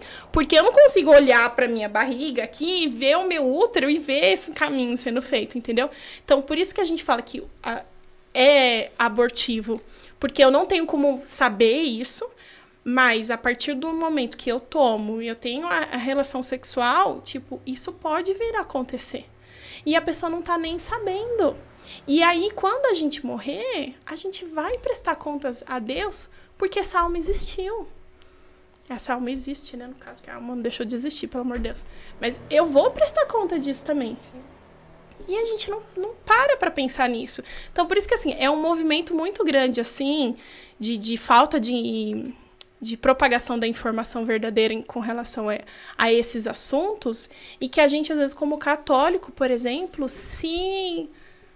é, se nega assim mesmo a ir atrás da informação, É sabe? que a grande questão é aquela coisa, né? Você conta uma mentira repetidas vezes, E repetidas vezes, até o ponto que que ela ver se torna uma verdade. verdade. E até aproveitando para falar de informação, né? Até que a gente começou com esse assunto da questão, né? Que ficou aí tão na mídia, que foi a questão daquela menina de 11 anos e tal. Mas assim, eu, eu vejo que assim, primeiro que foi uma notícia completamente jogada, porque assim, eu acho que até para quem não é do direito, né, como eu que estudei cinco anos sobre isso, sabe que esse não é um assunto. Não, sabe que não é um assunto que deve ser debatido. É uma história íntima de uma pessoa, de uma criança, que deveria ser resguardada pelos seus pais, pelos seus familiares, que deveria ser resguardada pelo Estado, pelo Judiciário, e isso vazou. Ela é violada tantas vezes. Vazou por quê? Porque ali a advogada Alguém da família dela. Não, a advogada da família foi se descobrir depois que essas pequenas informações foram jogadas, por quê? Porque a promotora ali falou por que, que você não segura essa criança e tal. Então tudo começou por isso.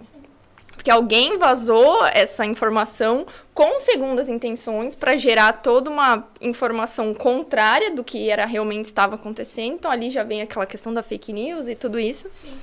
Aí todo mundo resolveu opinar sobre o assunto, né? Porque aí todo mundo vira super Especialista. especialista, né, sobre o assunto. Entendido. Aí eu, eu me pergunto, alguém pensou na vida dessa criança? Porque assim, eles liberaram o nome da criança, aonde ela mora, e aí como fica a vida dela depois?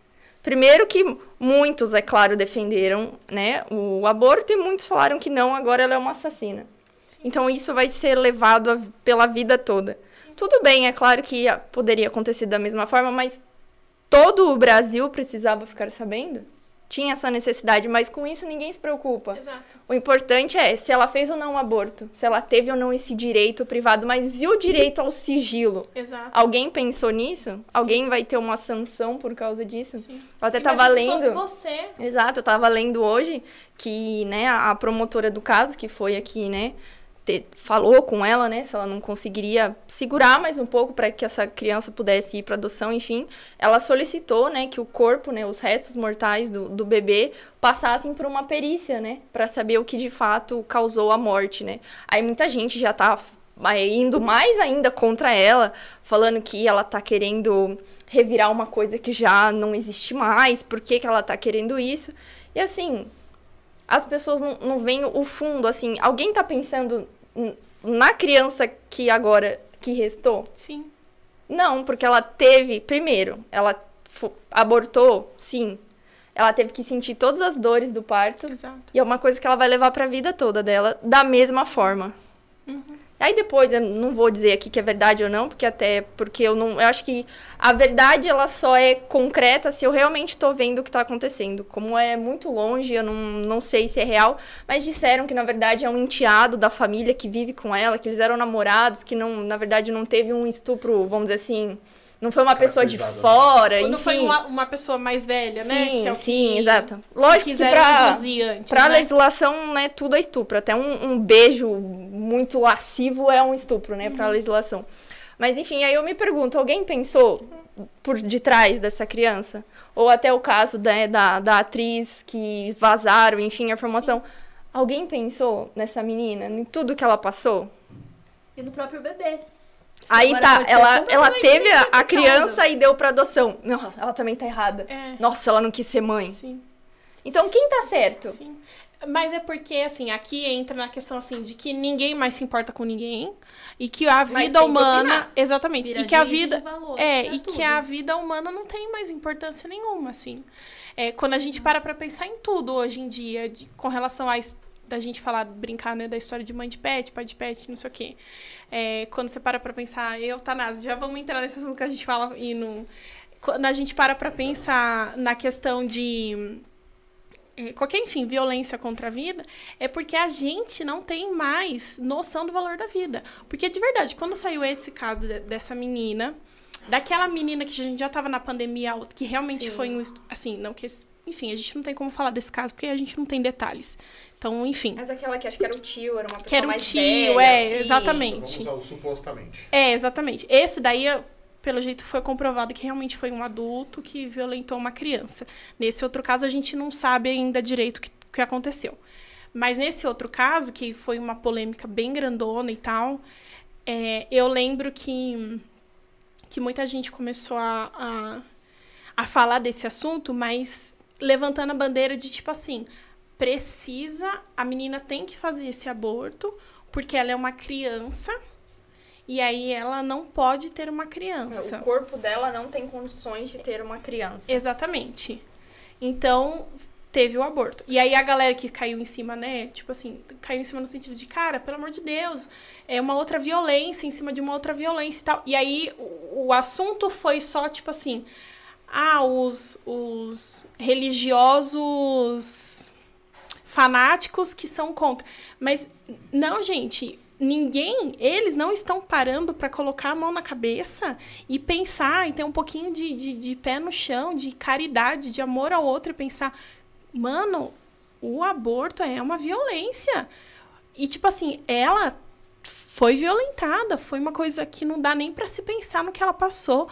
E a gente tá permitido que aconteça uma segunda violência, tipo, ninguém para pra pensar nessa Está dor. mediando uma violência com outra violência. É. E a grande questão aí desses dois casos é bem interessante, né? A, a gente vê como que a informação ela é disponibilizada ou não de acordo com a conveniência Exatamente. do caso, né? Então, por exemplo, mas sempre para justificar o aborto. O aborto ele, ele, vem, ele, vem, ele é vendido como a melhor das soluções, né? Então, assim, ah, se a menina foi violentada pelo namoradinho, que talvez nem tenha sido então até então uma violência, a gente oculta a existência dessa pessoa, a gente finge que a gente não sabe quem é. Não se dá esse- essa riqueza de informação e aí você consegue contornar a situação e caracterizar o aborto. E Exato. caracterizar o estupro, né? Pra finalidade, pra, é, pra findar no aborto. Aí quando existe a informação de que há uma, aí uma desproporção entre uma jovem e um- uma pessoa adulta e tudo mais, então essa informação ela, ela é evidenciada para que ela possa ser utilizada como um motivador, como um efeito de potencializar o argumento também para o aborto. Exatamente. E, e aí é a grande questão, né? Porque a gente volta naquela questão da da questão social, né? Porque aí a gente volta, né? Eu queria até o apoio da Ana pra gente falar disso. Porque aí a gente vê a questão assim, ah, mas aí vai vender o aborto como uma questão de saúde pública. Isso. Aí vai vender, vai vender o aborto, vai comercializar o aborto de uma forma em que, poxa, eu vou, eu estou me cuidando, então por me cuidar eu vou retirar esta criança É. aqui, né? A gente estava falando das questões sociais no sentido de profissão, de carreira e- e o corpo, a questão da vaidade, etc, etc. Mas também tem uma questão que é vendida por aí, que é uma questão de saúde pública, que você, deve, você deve procurar o SUS e não sei o que, né? E hoje, Ana, eu queria te perguntar essa questão, né? Você como assistente social. Na faculdade, no, no ensino, ou co- como que isso é trazido para a questão do aborto? Como é que ele é ensinado lá pra, na faculdade, por exemplo? Como é que rola essas questões? Seu momento, hein? Seu momento. Então, vou ser bem sincera, é, é algo bem difícil pra mim. É, o aborto ele é vendido como um direito da mulher, um direito sobre o seu corpo, porque o bebê é visto como parte do corpo da mãe, não como uma outra parte do corpo. E pra me embasar um pouco do que eu vou dizer, ó, pro povo depois não encrencar comigo da minha profissão, que olha, já tive tantos debates. O ECA diz que é dire de- direito e defesa integral da criança. Aí você vai falar, mas o ECA são o ECA é o Estatuto, Estatuto da da Criança e Adolescente. Adolescente. Aí você vai parar pra pensar, não defende um bebê. Porém, eu te mostro o artigo 19, que eu fui pesquisar. E o artigo 9 ao 10, ele defende a, a concepção desde o começo. Tanto que se uma mãe fugir de um pré-natal, a unidade de saúde tem a obrigação de ir atrás desta mãe. Então, assim, essa criança ela tem que ser cuidada desde o começo. Quando a gente entra nessa comissão desde o começo dessa da nossa discussão de que a concepção vem quando o bebê nasce ou quando ele já tá no útero, nem a nossa própria defensoria diz, sabe? Nossas leis diz. Depois a Maria fala melhor. Não tem isso. Não existe este começo, este fim. Então, desde o começo, é desde a concepção. Então, esse bebê deveria ser defendido, deveria ter este cuidado. Mas a gente sempre olha pro lado que a mãe. Como que vai ser para ela, né? Quando a gente fala dessa questão de uma criança que sofreu este abuso e vai ser abusada de outra forma. O aborto, ele vai trazer traumas para essa mulher, para essa menina ainda, que não vai saber nem lidar com isso. Ela vai passar pelas dores de parto. O que a gente tá falando que não, o corpo dela não vai aguentar. Uma coisa que eu vi nas aulas de biologia e aprendi até hoje. Depois dos 12 anos, o corpo da mulher já está pronto para gestar. Então, não tem isso de o corpo não vai aguentar. Aí a gente entra no que o serviço social fala. A minha profissão, minha profissão defende direitos, mas quando o direito da mulher é maior que o direito de um bebê? Porque ele não pode falar, porque ele não pode ir atrás dos direitos dele, eu vou ignorar completamente a existência dele. E assim, é muito complicado, eu é uma questão muito assim delicada de verdade, porque a gente tá falando de vida. E não só de vida de um bebê ou vida de uma mulher, a gente tá falando de uma de uma sociedade. Como eu falei, o ECA também diz que é dever da família, da sociedade e do Estado defender estas crianças. Então, qual tem sido o nosso papel, sabe? Não o nosso papel como igreja, mas nosso papel individual, quando isso acontece, quando a gente não tá aqui, ó, na frente da câmera, qual tem sido o nosso papel? O que a gente tem falado? O que a gente tem explicado para as outras pessoas? Porque eu vejo muito que às vezes as pessoas olham para mim e falam, ah, ela é católica, então para ela tudo pode, tu tem, tem que segurar o bebê porque é ancéfalo, não, não, porque um milagre vai acontecer. Não, mas eu digo que toda vida tem o seu valor. Como ser humano, a gente deveria defender a vida. Olha que Exato. interessante, né? O ECA defende a vida a partir da concepção e o próprio ECA não intervém quando essa situação, quando essa criança ela, ela é colocada em xeque, né? Vamos, vamos pensar num tabuleiro de xadrez, que você coloca a peça lá na frente do, do rei lá e xeque. Ou seja, nin- e aí tem a questão, é o dever do Estado. Ou seja, aí a gente volta naquela questão, ah, mas o Estado é laico. Aí vem essa bendita dessa coisa da laicidade lá. E, né, e até tem até uma fala do, do Bolsonaro que ele fala, né? O Estado é laico, mas eu sou cristão. Né? Então, a ótica dele, dentro dessa laicidade, é uma ótica cristã. E por isso que no Brasil a gente tem essa dificuldade ainda, a gente ainda consegue levantar algumas bandeiras e barreiras e criar movimentos pró-vida. Sim, sim. É, mas isso até. Desculpa, Ana, Não, mas isso lá. é até um ponto, assim, que. Que é o que pra mim mais me deixa revoltada, assim, porque as pessoas olham pra nós, aqui como católicos, estão então, diante da minha família, diante de onde eu trabalho, diante de onde eu tô, as pessoas sabem que eu sou católica, então, se eu falo alguma coisa, já pressupõe que a minha opinião, né, digamos assim. Pressupõe que a gente é tapado. É, exatamente. não que eu não seja, mas eu sou para outros assuntos, não é mesmo? Sim, Obrigada. A gente tenta, né? Exato. É, brincadeira. Mas assim, é, as pessoas pressupõem que eu só posso defender a vida porque por conta da minha religião, da minha opção de fé.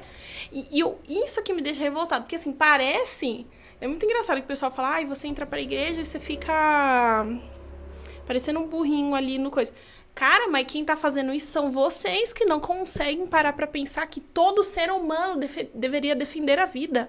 Independente de eu ser budista, hinduísta ou sei lá o que religião, eu deveria defender a vida. Porque isso é princípio, é natural. Então, por que que, por exemplo, eu vou bater na Duda e aí automaticamente a Duda vê que eu vou. Ela faz assim, porque é instinto nosso a defesa e a, pro- a proteção pela vida. E isso tá em qualquer ser humano, do que mora no Japão pro que mora aqui no Brasil, pra nós aqui. Então, assim, todo mundo deveria defender a vida, independente. Só que esse é o problema. Então, por isso que eu falo assim, é muito rico a igreja trazer essas coisas pra nós, assim, porque ela nos ensina como filhos dela, mas aí a galera que, enfim, ah, não quero ser católico, não é católico, enfim, e aí vive do jeito que quer viver e tal, tipo assim, parece que a, a pessoa também não abre pro intelecto que Deus deu pra todo mundo. O ser humano é, tem a capacidade da. Gente que não tirou o cérebro do lacre. É, exatamente. O meu irmão zoava uma amiga dele e falou: Ah, eu queria ter esse cérebro. Ah, porque eu sou muito inteligente. Não, porque é novinho, né? Porque nunca foi usado. Pesado, nossa, que pesado. Mas porque, tipo assim, todo mundo, com, com as suas próprias forças, assim, o seu, seu próprio intelecto, assim, ele pode conseguir parar e fazer essa reflexão, caramba, de busca pela verdade, que é o que não existe mais hoje. E a busca da- pela verdade. Qualquer coisa que eu recebo já é o suficiente. Exato. Eu não preciso sabe? saber de onde veio, eu não preciso saber quem tá falando, eu não preciso saber qual é a fonte. Tá na internet é verdade. Tá na internet é verdade. E essa, essa, esse, essa inculturação do erro, ela adentrou a igreja. Porque você vê, você vai em grupo, você vai em curso de noivos e tem, tem igreja. Ó, Dom Jorge. Tem igreja que dá, no curso de noivo recomenda DIU, recomenda uso de camisinha, de anticoncepcional, totalmente desalinhado com a doutrina da igreja. E, infelizmente, nós não temos a intelectualidade de por nós buscarmos esta verdade e não questionamos, não compramos, não existe, existe essa realidade também. Mas assim, é importante que nós saibamos as questões do matrimônio, né? Por exemplo, aqui, ó, a Mariana questiona, né? Ó, dentro de um matrimônio, se eu viver o método Billings sem Polêmica. indicação, posso dizer que ele se torna um método contraceptivo? Primeiro que não existe. Aqui, Maria, a gente precisa desmistificar uma coisa: não existe recomendação. A partir do momento que você é casada, você está aberta à vida. Aí volta, a gente volta só a gente fazendo de novo aquela menção, né? O, o sexo no casamento, ele é unitivo e procriativo. Promete, uma das promessas lá do altar é de acolher os filhos Que Deus. que Deus mandar. Um, dez ou mil. Ou Né? nenhum. Ou nenhum. Você disse sim pra isso, lembre-se disso. ou nenhum que é, que é algo bem relevante também. Exatamente. Aí agora vamos lá. A igreja também ensina que em determinadas situações você pode Se utilizar. se utilizar de métodos contraceptivos naturais. Calma lá. Que na verdade a gente não pode nem usar o termo método contraceptivo. Não, eu tô, eu tô usando o termo É. só pra diferenciar uma coisa Mas da tá outra, errado né? esse termo, viu, gente? Porque a igreja não é Porque, contraceptivo. na verdade, a, a igreja diz que a prática do sexo fora do período fértil, ela também é permitida, Exato. né? Então, em um resuminho assim, ou seja, a, e aí como você se utiliza? O método Billings é um dos métodos que permite você visualizar o seu período fértil e o não fértil. Agora, o que a igreja fala sobre a utilização dele? Que deve ser do nosso discernimento. Então, por exemplo, eu tenho uma causa justa para me utilizar do método Billings como algo que vai não gerar filhos, eu vou me utilizar. Eu não tenho uma causa justa. E aí vamos lá, o que é uma causa justa? E esse é um discernimento particular que nós precisamos ter. Por exemplo, ah, eu estou vivendo uma enfermidade. É um motivo justo. Exatamente. Ou não tá bem, por algum motivo aconteceu algo e, a mulher, por exemplo, enfim, não tá bem emocionalmente, psicologicamente, tá tendo. Mas assim, a coisa, gente, E aí Justa, entra no, motivo no justo, causa É discernimento. discernimento de cada um. né? É, Porque não é tipo assim- Que, ah, eu tô triste. É. Ah, eu posso ser Entende? mãe. É Coisa. Por Grave. exemplo, a- uma dificuldade financeira muito grande. Sim. Uma dificuldade financeira muito grande. Agora, se eu me utilizo do método Billings ou do Creighton também, que é um, do- é um, do- é um outro método também, Que é a mesma que é, linha, é que assim, tem a mesma coisa- linha de monitoração, mas um é mais amplo que o outro Aham. porque é por causa do acompanhamento médico. Apesar de do Billings e o Creighton terem sido dois médicos que compartilhavam seus estudos e tudo mais. Então, assim, se eu não tenho uma causa justa para isso, eu estou usando um preservativo. Sim. Aí ele vira contraceptivo. Aí ele vira E aí eu, a camisinha e, aí eu- católica e aí eu, e, e aí eu chego na. Aí eu, aí eu volto por que que eu tava usando o termo contraceptivo no começo. Porque ele se torna isso. Né? Ele não tem essa finalidade. Porque, por exemplo, eu vou. Vamos lá aqui. O, o Creighton, por exemplo, que a, a minha esposa e eu utilizamos o Creighton. Ele tem uma planilha. É, ela, a planilha ela é classificada, então todo dia tem uma, tem uma monitoração da mulher sobre como, como está a. Se tem muco, se não tem muco. A, Como é a- o a- período dela, né? Isso, todo. ela vai entendendo quando ela tá no período fértil, no período infértil, e ela consegue entender se esse período fértil tá muito longo, se ele tá muito curto, se tem complicações ali, e através deste padrão de marcações, um médico ginecologista pode intervir favorecendo este a, a vivência desse ciclo menstrual dela, fazendo esse ciclo ser um ciclo bom, fazendo vendo- verificando se não tem nada errado. Então aí, aí a gente vê que existem outras soluções médicas que não é o anticoncepcional. E principalmente o olhar de que, assim, é, o, tanto o Billings quanto, quanto Creighton, eles são também ferramentas que ajudam mulheres que estão tentando engravidar, mas que elas precisam entender o próprio corpo. Então, aí você vê que, assim, é, não é eu encher a mulher de hormônios. Não é eu olhar para ela e falar, faça uma inseminação artificial. Caramba, às vezes o que eu preciso é só eu entender como o meu próprio corpo funciona e dentro de como ele funciona, eu tomar ações, de repente tomar alguma vitamina, me alimentar Melhorar a melhor, alimentação, Ah, eu- que isso água. é tipo assim, é o beabá que ninguém segue, eu falo isso porque eu também sou ruim de alimentação, mas que se a gente seguisse, re- resolveria, tipo assim, 80% E a dos nossos eficácia problemas. desses métodos é superior a 98%. Entendeu? Então, assim, é- isso são ferramentas que, assim, Deus se utiliza do médico, né, da, da Isso é inteligência... ciência também, viu, É, gente? exatamente, da inteligência humana para favorecer a vida. E para que é, a família, o casal ali, consiga também se organizar. Então, assim, o- as pessoas às vezes olham, pro, olham para o método Billings ou para pro, pro Creighton e veem apenas como, ah, então eu vou aprender esse negócio aqui porque eu vou casar daqui a pouco e eu não quero ter filhos no primeiro mês do casamento. Então eu vou aprender esse negócio É que é pecado. pro... Exato. Não, e também é, ele é utilizado é, para que a, a família ali, a, a mulher, é, ela consiga conhecer o seu próprio corpo para facilitar ali no, a questão da, da fertilidade. Não é só por isso. E aí a gente olha pro Billings e, e olha que é tipo assim, ai, preciso aprender, ou todo mundo tem que aprender, porque é um, um mês que você fala é, um- assim. é, um pe- é uma forma de eu não. é, tipo assim, as pessoas acham que elas vão ser coelhos, né? Então é uma forma de eu não ter uma penca de filho. E a ideia não é essa, gente. A ideia é que se Deus está te agraciando com quatro, com cinco, com 20 filhos, meu, é, lou- louve a Deus. Louve a Deus por isso. E, e se Deus não está te agraciando com uma vida, louve a Deus do mesmo jeito. Exatamente, porque filho não é nós direito. sabemos que de, é Dom. exatamente, é, isso é catecismo da igreja. Filho não é um direito, filho é um dom. Então, o dom é algo que Deus dá ou não de acordo com os seus desígnios, né?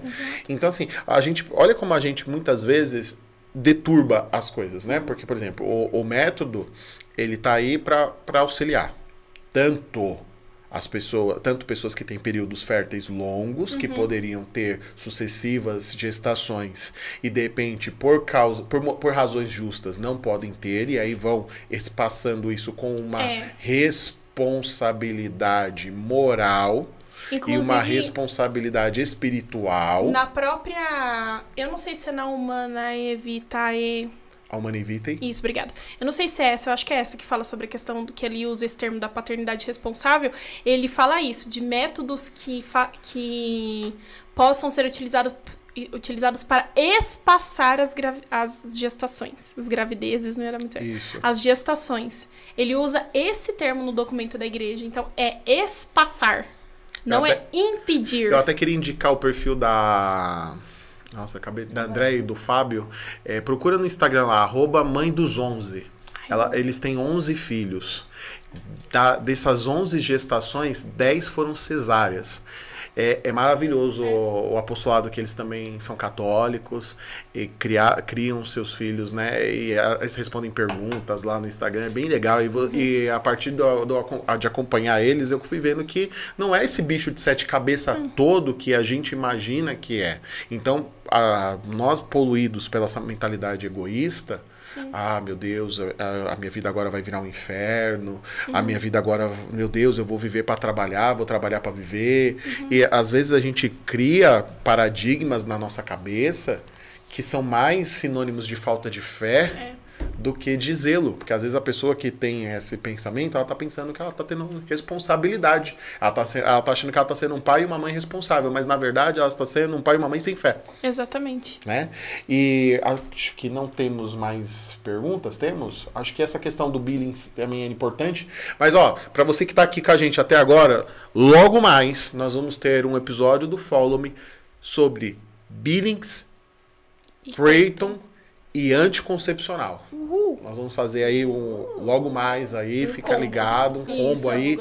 A gente vai trazer médicos aqui para Yes. bater um papo com a gente. Aí a gente vai entrar nos pormenores da Isso. questão e pra gente trabalhar ainda mais, porque a ideia hoje é a gente falar da vida, né? A gente falar o quanto a vida é um dom de Deus, o quanto a vida merece ser cuidada e respaldada, que a gente pode entrar no outro extremo, né? Uhum. Que a gente tá falando do aborto aqui, da questão da gastamos bastante tempo falando da vida a partir da concepção e tudo mais, mas tem o outro extremo, que é a morte natural, Sim. né? Deixa só antes, vamos só falar da, da dos tipos de aborto, só pra encerrar, porque eu acho que isso é uma coisa que também as pessoas não param pra pensar, que é muito fácil você falar que você que tudo bem fazer um aborto, só que você nem sabe. De verdade, assim, quem aqui tá assistindo ou vai assistir, você sabe como que um aborto é feito? Qual que é o procedimento? Eu confesso que eu não sabia. Assim, eu sabia parte, porque no ensino médio minha professora mostrou um filme. Eu fiquei traumatizadíssima, mas foi ótimo. Obrigada, professora, que eu nem lembro mais seu nome, mas ainda bem que você mostrou esse Traumatizou vídeo. direito. Não, Entendeu? traumatizou o vídeo, mas eu só não lembro o nome da minha professora. Ela tem pesadelos até hoje, ela lembra do seu rosto? Não. Não, mas assim, existem alguns tipos de procedimentos que são feitos é, que geram, que causam o aborto, né? A, a- a morte de uma criança. Um deles é o envenenamento salino. salino. Então, para quem não sabe, o bebezinho, ele fica em volta do... Como que é o nome? Amniótico. Líquido amniótico. Amniótico. Amniótico. Isso. Então é por, por esse líquido que o bebê se alimenta e tudo mais. Então o que, que eles fazem? Eles tiram esse líquido, colocam uma agulha, tira esse líquido. E aí joga essa solução salínica. Ou seja, o bebê começa a se alimentar desse que é um veneno. Então o que, que acontece? A criança vai desidratando. E aí isso gera, isso pode durar horas ou dias, mas normalmente é umas 12 horas até levar à morte do bebê, ou seja, ele fica horas é, agonizando, sofrendo, e aí ele vai bebendo isso, então conforme ele vai bebendo, vai queimando ele por dentro, ele vai desidratando e isso vai levando a uma hemorragia também. E aí depois eles só fazem a, a retirada do bebê. É, Solução, hein? tem a su- por sucção, então que eles colocam um tubo no útero da mãe. E esse tubo, ele é tipo um aspirador de pó, só que ele é tipo assim, 28 vezes mais potente que um aspirador de pó que você tem na sua casa. Então pensa, se ele tira o coisinha do tapete, imagine o que ele faz com um bebezinho. Então eles colocam esse tubo e ele suga. Só que conforme ele vai sugando, ele não vai tirando. Pensa você ser sugado com uma força, ele não vai puxando a criança. Ele vai desmembrando a criança. Então vai tirando ela. E aí depois eles tiram. E aí depois, como o crânio é maior, né? Que é, é cabeçudo, né? Então a- depois tira o crânio. Aí tem o outro aqui, que se o meu celular não me zoar aqui. Aí tem o por dilatação e evacuação. Então, esse daqui é considerado para gestações que tem mais de 13 semanas, de 13 semanas a 24 semanas. E aí eles fazem a, por remédio, né? Eles fazem a, forçação da dilatação do colo do útero é, da mãe, e daí eles entram com uma pinça e cortam os bracinhos e as perninhas e aí tiram. É, o que mais acontece hoje, né, a maior parte dos, dos abortos que, que foram realizados até hoje, eles fazem é, que eles é, colocam né, a, uma pinça, vai cortando os, as partes do bebezinho e aí vai retirando o corpinho e depois retira a cabecinha. Tem um que é uma pílula que a mulher toma, então ela toma uma pílula e é, essa pílula faz com que corte a alimentação e a distribuição de sangue para a criança. Ou seja, pensa, é como se a criança estivesse você estivesse dentro de uma bolha e ninguém mais tirar comida e nada, e aí ela vai morrendo por conta disso, né? Porque aí ela não tem mais alimentação. E aí depois ela toma um outro remédio que é para forçar a ter dilatação para você depois retirar, ou seja, você faz É, exatamente. E aí é nesse daqui que a É isso mesmo, é nesse daqui que a mulher faz a ela pode ir, tipo assim, no banheiro de casa, então geram esse sangramento na mulher. Então, assim, todos os, todas as formas, assim, de abortos que tem, tipo assim, nenhum é... Nenhum me parece saúde pública. Entende? Tipo assim, não, não é um processo, processo tranquilo. E não é, gente. Então, assim, e ninguém para pra pensar nessa questão. Tem, um, tem casos, hoje em dia, e aí a gente não recebe essa informação, porque, graças a Deus, isso no, no Brasil ainda não é legalizado, mas de crianças que mesmo com todos esses procedimentos, que mesmo assim elas não morrem, elas nascem.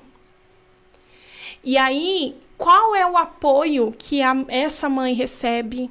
Qual é o apoio que o Estado, que por saúde pública permitiu um aborto, qual é o apoio que ele dá nesse caso? Tem um caso que é uma moça que ela, inclusive, ela encontrou São João Paulo II e ela é uma ativista pró-vida hoje, que ela, a mãe dela estava grávida de gêmeos e ninguém sabia.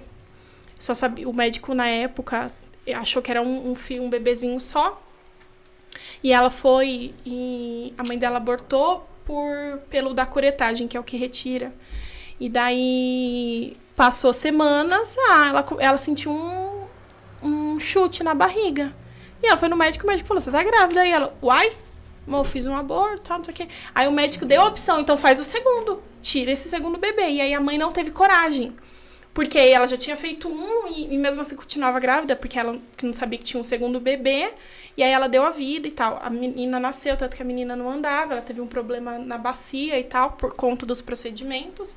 E aí ela se tornou uma é, grande ativista pró-vida. Ela encontrou, encontrou, na época até São João Paulo II é, para falar sobre essa questão. Porque, tipo, é, a mãe dela, pela graça de Deus, assim, ela pelo menos continuou com vida, sabe? Mas, assim, qual que é o apoio que o Estado, que se preocupa com a saúde pública e As tudo mais dá? Ana, o que, que elas foram fazer lá por essa mulher? Você tá entendendo? O que elas fazem depois. Sim. Que elas conseguem que a mulher faça o aborto, Tem um- entendeu? Qual é o acompanhamento? Mas Sim. nenhum. Tem uma comunidade que chama Jesus Menino, Menino Jesus, uma coisa assim. Eu sei que tem no Brasil e tem em outros lugares, que eles dão esse apoio pra, pra bebezinhos, porque às vezes acontece, o bebezinho sobreviveu ao aborto. Tá, e o que, que você faz com isso? Pensa, você, fez, você aí tá assistindo, você quis fazer um aborto, Deus o livre, se coloca nessa situação.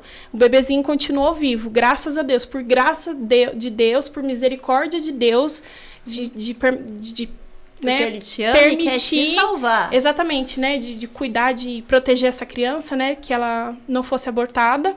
O que, que você faz depois de- disso? Pensa essa mulher. O que, que faz?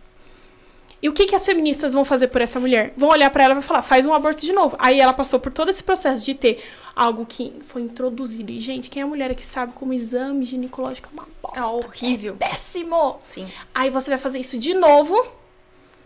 Que apoio que essas feministas te dão? Nenhum. É péssimo. Então, graças a Deus, existem muitos movimentos pró-vida hoje no Brasil e no mundo que dão esse apoio, que é pouco propagado. Infelizmente, eles têm que ficar, às vezes, meio que na muquia para não serem tão perseguidos quanto eles são. Então, se você sabe de algum movimento pró-vida que existe, dê apoio e dê dinheiro mesmo para esse povo, porque eles precisam de ajuda, que é difícil. E aí eles dão esse apoio para essas mulheres e tudo mais. E aí existe essa comunidade é, menino Jesus, Jesus menino, enfim, e eles acolhem. Então, eles, se eles ficam sabendo, eles tentam ter contato com os hospitais, fica sabendo de uma situação como essa, e se o, é, depois que o bebezinho nasce, se a mãe mesmo assim não quer acolher, e eles cuidam e eles é, adotam, né, digamos assim, a criança e cria a criança nesse, nessa comunidade, como se fosse assim, um lar adotivo, né, digamos assim, mas é uma comunidade católica. Então, assim, isso tem que haver. Só que não tem. Na Irlanda mesmo, quando foi aprovado o aborto em 2019, eles começaram a comentar assim que várias vezes aconteceram situações assim e que é, o bebê foi mor é, como viram que o bebê continuou, quando o bebê nasceu, o médico matou. Porque, tipo, a mãe não queria, entendeu? Então, já que não teve o aborto, Não tem o que fazer. não tem o que fazer, a mãe não quer, Não então eles o que matam. acontece depois dessa parte. né? Exatamente, então eles matam a criança, entendeu? Até em continuidade com o que você falou, quando eu tava pesquisando sobre né, o assunto de aborto e tal, eu achei muita coisa para que eu possa abortar. Era muito simples. Nossa, eu achei uma lista enorme com sites, com ONGs, que, por exemplo, né, eu até mandei mensagem pro Bruno e falei, nossa, eu fiquei chocada porque para eu falar que fui estuprada e que eu quero fazer um aborto, eu não preciso provar isso. Não tô falando que, nossa, tá vendo, uma pessoa foi estuprada, ela vai ter que provar, mas eu não preciso de nada. Eu não preciso de um boletim de ocorrência, eu não preciso de um laudo médico, eu não preciso de nada. É só eu chegar no hospital e falar, fui estuprada, quero tirar essa criança. É, mu- então, é, é, é muito um assassinato muito, muito simples de é ser muito feito. frágil o sistema. É, né? Pra eu adotar uma criança, existe uma, uma burocracia, uma entrega de documentos. Exato. Agora, pra eu tirar a vida de uma criança, infelizmente, dessa parte é muito simples. Eu falo, ah, então eu fui estuprada e eu quero tirar essa criança. Aí eu vi que alguns hospitais, eles se recusam a fazer isso, né? Não, não existe uma legislação perfeita em relação a isso. Se, né, o Código Penal não prevê mesmo que existe ó, alguma forma de você provar isso. Não é necessário para você conseguir esse aborto. Aí eu tava até pesquisando que existem ONGs que, por exemplo, ah, eu fui estuprada lá em Belém. E o hospital de Belém não quer fazer o aborto que eu preciso.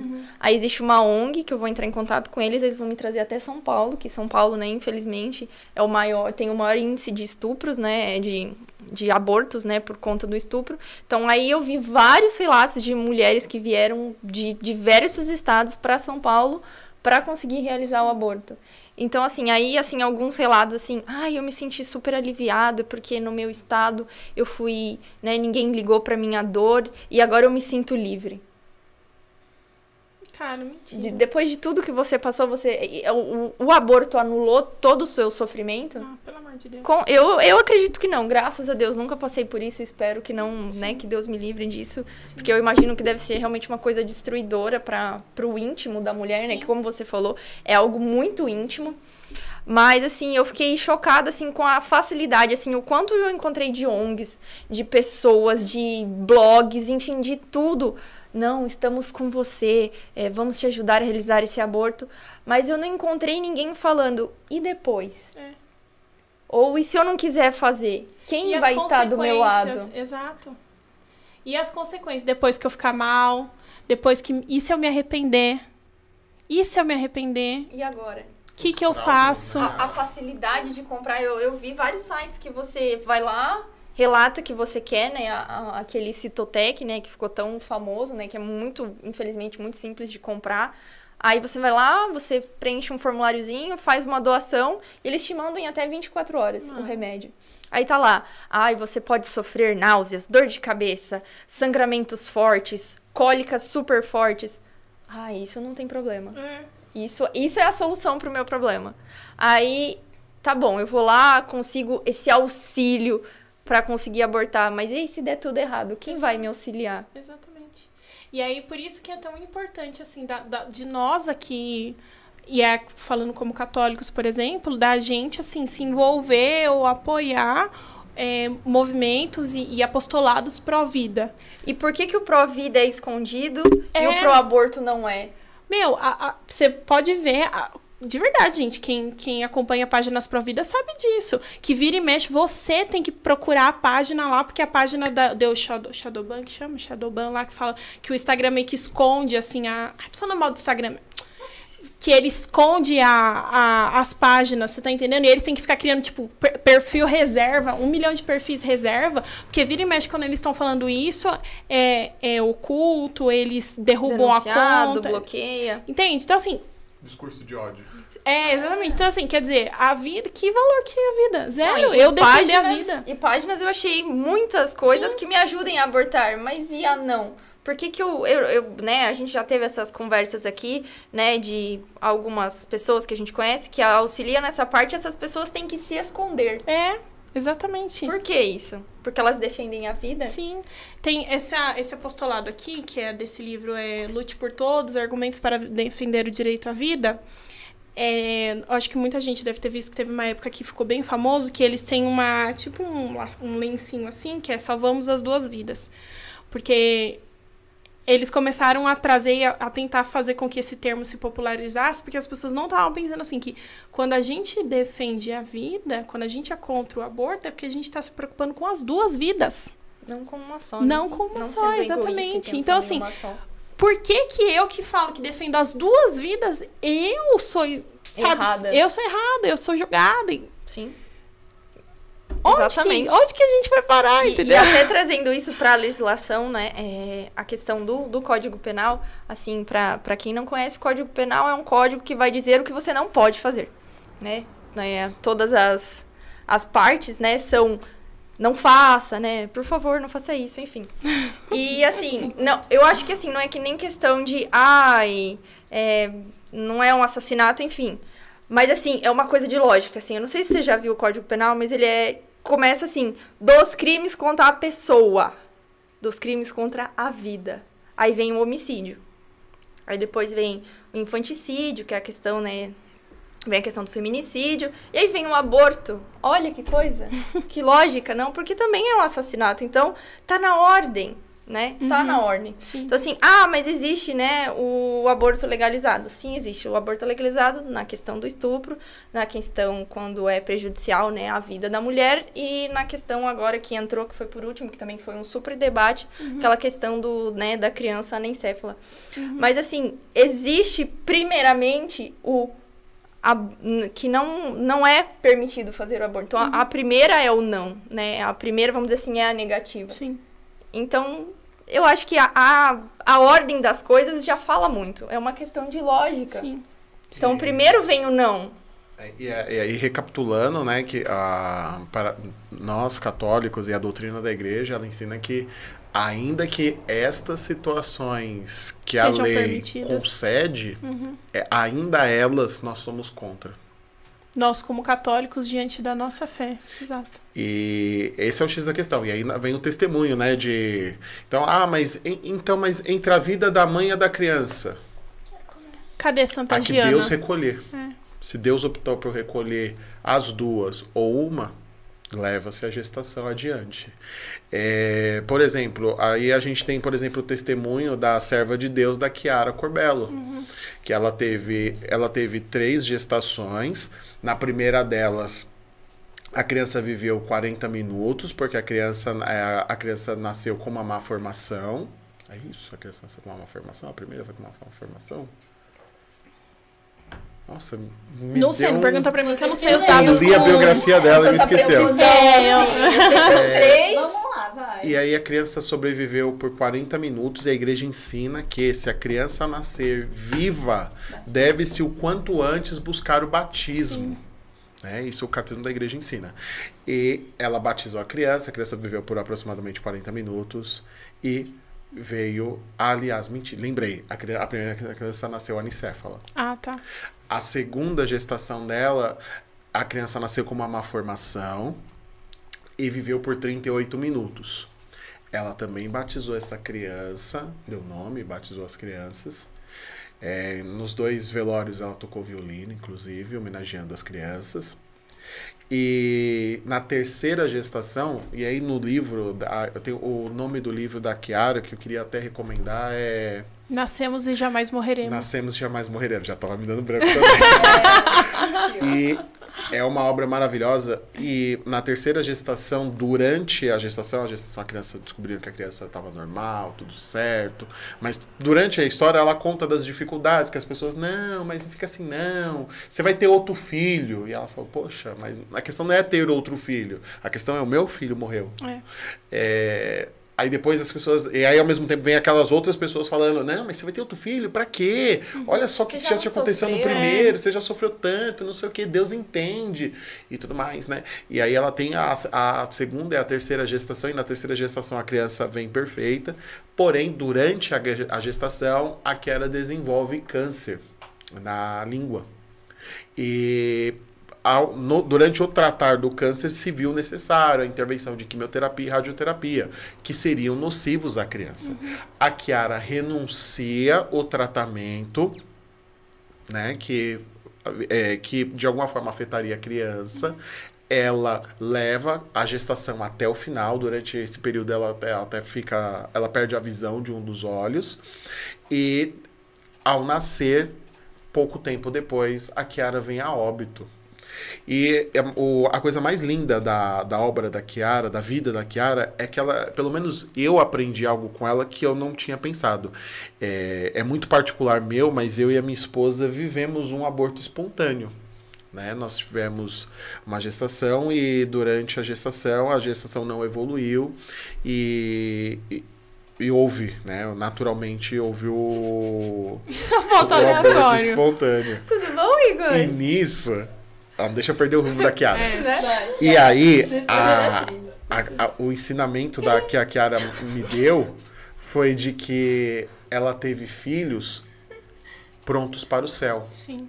Ela teve filhos que nasceram que não precisaram viver para conquistar o céu, mas que Deus já os deu merecedores do céu. Exato. E isso é um pouco altruísta, né? Tem essa coisa da abnegação e tudo mais, mas o evangelho nós sabemos que ele é isso. Sim. O evangelho não é de inclusão, ele é de abnegação. Mas esse é a, a moral da história, né? Então, a, a vida ela é testemunhada e a vida é defendida a todo instante Sim. Nossa. né? Ela não defendeu a própria vida para não né, negar a vida do filho. Não, ela preservou a vida mais frágil, ela preservou aquela vida que estava sendo gerada e a vida dela estava na mão de Deus. Né? Na verdade, todas as vidas, no fundo, no fundo, no fundo, estavam todas na mão de Sim. Deus. Porém, ela não interviu em nenhum momento na vontade de Deus. Ela deixou exatamente tudo inteiramente nas mãos de Deus. Eu acho que essa é a, é a grande moral da história em relação ao aborto. E Aí até vem uma essa- pessoa e fala, mas não, ela era uma santa. Ela é completamente. É divi- Eu não isso. vou conseguir viver Exato. isso. Isso é muito distante Sim. da minha realidade. Uhum. Será que é mesmo? Ou é você que não tá entregando aquele tudo, literalmente tudo aos desígnios de Deus, Não é isso né? que a gente tem que Sim. buscar? Não é a santidade? E uma outra questão, assim, que já entra na mentalidade contraceptiva é de tipo, que eu já escutei de mulheres que com poucas semanas veio a ter um aborto espontâneo e que as pessoas não olharam pra ela e falaram, ah, você é mãe. Porque, tipo, ah, não, nas, não nasceu, né? Ou não nasceu, ou então não foi, por exemplo, com 5, 6, 7 meses, foi com poucas semanas. E aí a gente vê que a gente, nós, nós não temos mais essa mentalidade de celebrar a vida. Nasceu já pronto para o céu. Ponto. Eu preciso celebrar a vida.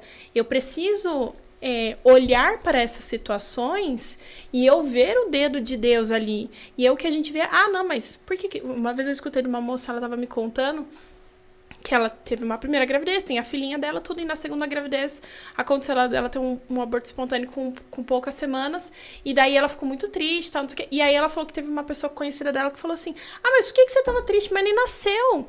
E ela falou: Não, você não tá entendendo, eu sou mãe de duas pessoas. Uma está aqui na Terra comigo e uma foi direto para o céu. Então, assim, a gente já não tem mais essa coisa do celebrar a vida e nem principalmente ter um entendimento de que é uma alma imortal. Sim. A gente já não tem mais isso. Eu e a minha esposa, a gente deu nome. Sim.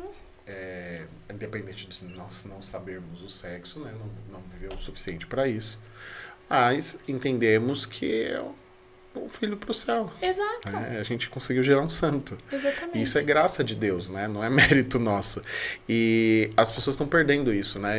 Eu, eu- tenho uma amiga também, a Aline, o esposo dela, o Tom, eles têm, eles têm três meninos e eles têm um filho no céu também, né? A, a gente até a gente até coloca na bio lá do Instagram, né? Eu tenho quatro menininhas e um anjinho, porque eu sei que eu gerei um para um para o céu, né? E eu tenho quatro filhas espirituais e e tem um no céu, né? Então, assim, a gente. são coisinhas, mas assim, que a gente precisa ter isso em mente, porque senão fica como se fosse um fato da história que ficou para trás e que Sim. não aconteceu nada. É, ah, não foi nada, né? Não foi nada. É. Em todo momento houve vida. Exato. Em é todo a momento gente houve a já vida. perdeu esse tato do, da vida. E por fim, não menos mais importante, Não, é tem maravilhoso. a, tem a questão da, da eutanásia. É. A né? gente falou tanto sobre pessoas que julgam o que é melhor ou não, agora a gente vai chegar na parte onde a pessoa não pode falar e não é mais um bebê. Exato. que é a questão da, da eutanásia, né? E eu, eu separei um parágrafo do catecismo aqui, na verdade, dois parágrafos, bem curtinhos, só para a gente ilustrar a situação. Como que, primeiro, o que, que é a, a eutanásia? A eutanásia é a determinação da morte de alguém. Ah, mas a pessoa está em estado terminal ou em coma por X tempo lá. Ah, Os médicos, em alguns países, procuram a família e propõem o desligar o aparelho ou remover um nutriente que poderia manter aquela pessoa viva por um outro por um tempo. Então, esse é o conceito de eutanásia, né? Em alguns países há a prática deles, né? E a igreja fala sobre isso. Olha só o que diz o parágrafo 2276 do Catecismo. Aqueles cuja vida está diminuída ou enfraquecida necessitam de um respeito especial. As pessoas doentes ou deficientes devem ser amparadas para levar uma vida tão normal quanto possível. Sejam quais forem os motivos e os meios, a eutanásia direta consiste em pôr fim à vida de pessoas deficientes, doentes ou moribundas. É moralmente inadmissível. E é interessante isso, porque a, olha só, o parágrafo, o parágrafo ainda continua. Assim, uma ação ou omissão que em si ou na intenção gera a morte a fim de suprimir a dor constitui um assassinato gravemente contrário à dignidade da pessoa humana ou e, e, ou- e ao respeito pelo Deus vivo, seu Criador. O erro de juízo no final se pode ter caído de boa fé. Não muda a natureza deste, deste ato assassino, que sempre deve ser condenado e excluído. Quando a igreja usa o termo condenado e excluído, ela está usando de excomunhão. Né? E é interessante isso, porque eu, eu vou só ler mais um parágrafo, porque ele- eu não tinha reparado que ele progredia. Né? A interrupção de procedimentos médicos onerosos, perigosos, extraordinários ou desproporcionais aos resultados esperados pode ser legítima. É a, é a rejeição da obstinação terapêutica. Não, se- não se quer desta maneira provocar a morte. Aceita-se não poder impedi-la. As, de- as decisões devem ser tomadas pelo paciente, se tiver a competência e a capacidade para isso. Caso contrário, pelos que têm direitos legais, respeitando sempre a vontade razoável e os interesses legítimos do paciente. É, aqui eu lembro sempre de um, daquele filme Como Eu Era Antes de Você. Tava pensando nele agora. Ai, que é um romance raiva que tão eu tenho desse né? filme! Realmente, Você o filme é bonito, não vou dizer que não é. adotar. Mas é, é aquela coisa, a gente romantiza uma pessoa que escolhe, Sim. e ali no caso acho que é Suíça, né? Que eu acho que é legalizado, não vou Isso. afirmar. Mas que aí ele escolhe morrer, né? Sim. Mas a, a gente tem esse, a- assim como no aborto, a gente tem esse dom agora de Hum. ser acima de Deus e escolher o momento que começa a vida e o momento que ela termina. Sim. E, e, tipo assim, o filme romantiza de um jeito como se, tipo assim, meu, ele ama essa mulher porque ele se matou, mas ele deixou ela podre de rica, né? Tipo assim, ele deixou tudo pra. Gente, pelo amor de Deus, o quanto eles eram felizes ali, né? Quando na construção. Eu não assisti o filme, mas eu sei a história, porque eu me recusei o dia que eu eu fui ler, tem um artigo muito bom da Shalom falando sobre esse filme. E aí eu li o artigo antes de ver o filme, porque eu fiquei curiosa pelo artigo, e aí eu já fiquei revoltadíssima, não assisti o filme. Ela, não, ela quis ver. Mas eu já sei a história, e tudo bem. Então, é, houve-se. Há essa. É, esse desenrolar do romance, né? Sim, tipo ela assim. luta exatamente quando ela descobre que ele quer, né, uhum. acabar com a vida, ela luta todos os dias para fazer tudo possível para que ele se apaixone por, pela vida, né, ali no caso Sim. não por ela, mas que ele queira viver e mesmo tudo lindo, né, que uhum. aparenta uhum. que eles vivem, ele decide morrer da mesma forma, porque é um peso para ele muito grande continuar vivo. Sim. Por quê? Porque ele tem ali uma limitação física, ou seja, já constrói na nossa cabeça. De verdade, gente, isso que me deixa revoltadíssima, que pensa, você, um dia, Deus o livre, acontece um acidente. Ele era para o tetra, tetraplégico. tetraplégico. Minha dicção é muito boa. tetraplégico. Então pensa, Deus o livre, acontece com você. Um acidente, uma fatalidade, você fica tetra, tetraplégico. A, o seu subconsciente, a sua imaginação já vai auto, automaticamente por, por, a gente estar alimentado com essa ideia de que, tipo assim, pra que continuar vivo? Eu não tenho mais serventia nenhuma. Eu só vou dar trabalho para as pessoas. Que é essa ideia. Isso que ele nem dava trabalho, porque tinha dinheiro. Então, podia ter tudo fácil. Mas assim, é, eu podia pagar, exatamente. Mas assim, a gente olha para uma situação dessa, aí pensa, você viu esse filme, não sei o quê, a sua cabeça automaticamente Ai, vai tadinho, te levar. ele tinha uma vida tão mas, ativa gente, antes, agora ele não vai ser ativo mais. Isso não é vida. Sim, mas eu isso é lembro. é fugir da cruz. Isso é Sim. é querer usar a sua liberdade do jeito que você quer. E quando você chega e fica tipo, ah, eu sou livre, então eu vou fazer o que eu quero. Sim. Até aqui eu fui feliz, eu não tô feliz. Uhum. Eu não tô feliz, então acabou pra mim. Não, e tipo assim, utilitarista total, né? Ah, porque ele não tem os membros, né? Tipo, o braço, a perna, ele, ele precisa da ajuda de alguém. Então ele não tem mais utilidade nenhuma. Então, para que peso. ficar vivo? Poxa, mas a gente, não, tem, ele não um tem valor. A gente tem um exemplo que não é mais tão recente, mas ainda, vira e mexe, ainda a gente veicula algumas notícias, que foi do piloto de Fórmula 1 lá, o Michael Schumacher. Ele sofreu um acidente esquiando e ele ficou num estado próximo ao vegetativo uhum. aí, né? E, e muito é questionado disso, né? A família blindou ele de todas as informações, sim, sim, porque infelizmente nada. se ventilava muita notícia pelo clickbait, né? Para você ir lá, clicar, mas no final dos contos não tinha uma informação relevante. Uhum. Mas parece que aí alguns patrocinadores retiraram os patrocínios. Ele tinha. Ele sempre foi um piloto muito famoso. Sim, muito bom, muito, inclusive. Muito bom piloto, é. né? E, se eu não me engano, ele é heptacampeão, alguma coisa assim. Hum.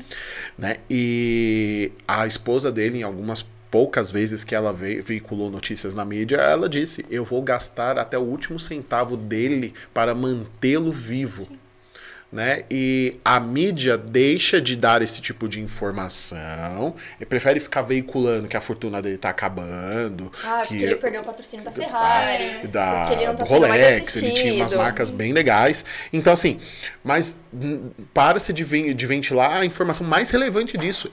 Que esposa! É. Porque assim, porque ela talvez ela pudesse, de repente, para conservar a qualidade de vida, os gastos, porque parece que é uma baita de uma infraestrutura. É Com como se ela estivesse custeando um hospital, um hospital particular para ele, uhum. né? E tipo assim, ela vai torrar até o último centavo dele para mantê-lo vivo enquanto for possível, Sim, sabe? ainda vira uma notícia ruim, né? Esposa de Schumacher gasta, gasta todo é. o seu dinheiro. A sua fortuna está sendo Cara, dilapidada. É absurdo. É, e eu, tipo assim, e, e ó, a partir do momento que ela também resolveu não mais veicular informações, até, até talvez entrando com ações na justiça, porque a gente sabe que infelizmente veicula-se notícias muitas vezes com como um algo maldoso, né? Para fazer o mal, na verdade, sim. né? Não, a ideia não é, não é divulgar uma informação, porque querendo ou não, infelizmente, não, não teve evolução clínica, né? Então, teoricamente, não tem muito o que se veicular. Uhum. Mas, como é alguém famoso, como é alguém que certamente, quando alguém olha uma notícia, vai clicar e vai querer saber, Então, eh, abusa-se disso, né? Sim. Então ela ameaçou fazer processo se alguém tentasse ven- ventilar algum tipo de informação sobre ele. Só que ela está fazendo algo extremamente corajoso, que é o quê? Ela vai preservar a vida dele enquanto ela conseguir. Olha que louco, ela tá fazendo algo super corajoso, defender a vida. Tipo, porque Que deveria ser, defender. que deveria ser, Que uma co- absurdo, e deveria ser não? tipo assim, O normal, lógico, tipo, exato. normal, eu também É, faria isso, você também faria isso, todo mundo faria isso. Exato. Mas infelizmente a gente sabe que não é assim. Hoje é algo extraordinário, né? E aí. Vai, vai encerrando? É, só pra, pra gente encerrar, assim. É, é um. É uma coisa inimaginável pra gente que nunca passou por isso, de, de, de sofrer uma violência, de você estar numa situação que você tem que. é, que hoje, né, para as pessoas aí decidirem entre a vida e a morte, e são situações assim extremas assim, e que a gente pede muito a graça de Deus para que a gente possa sempre escolher a vida em todas as situações.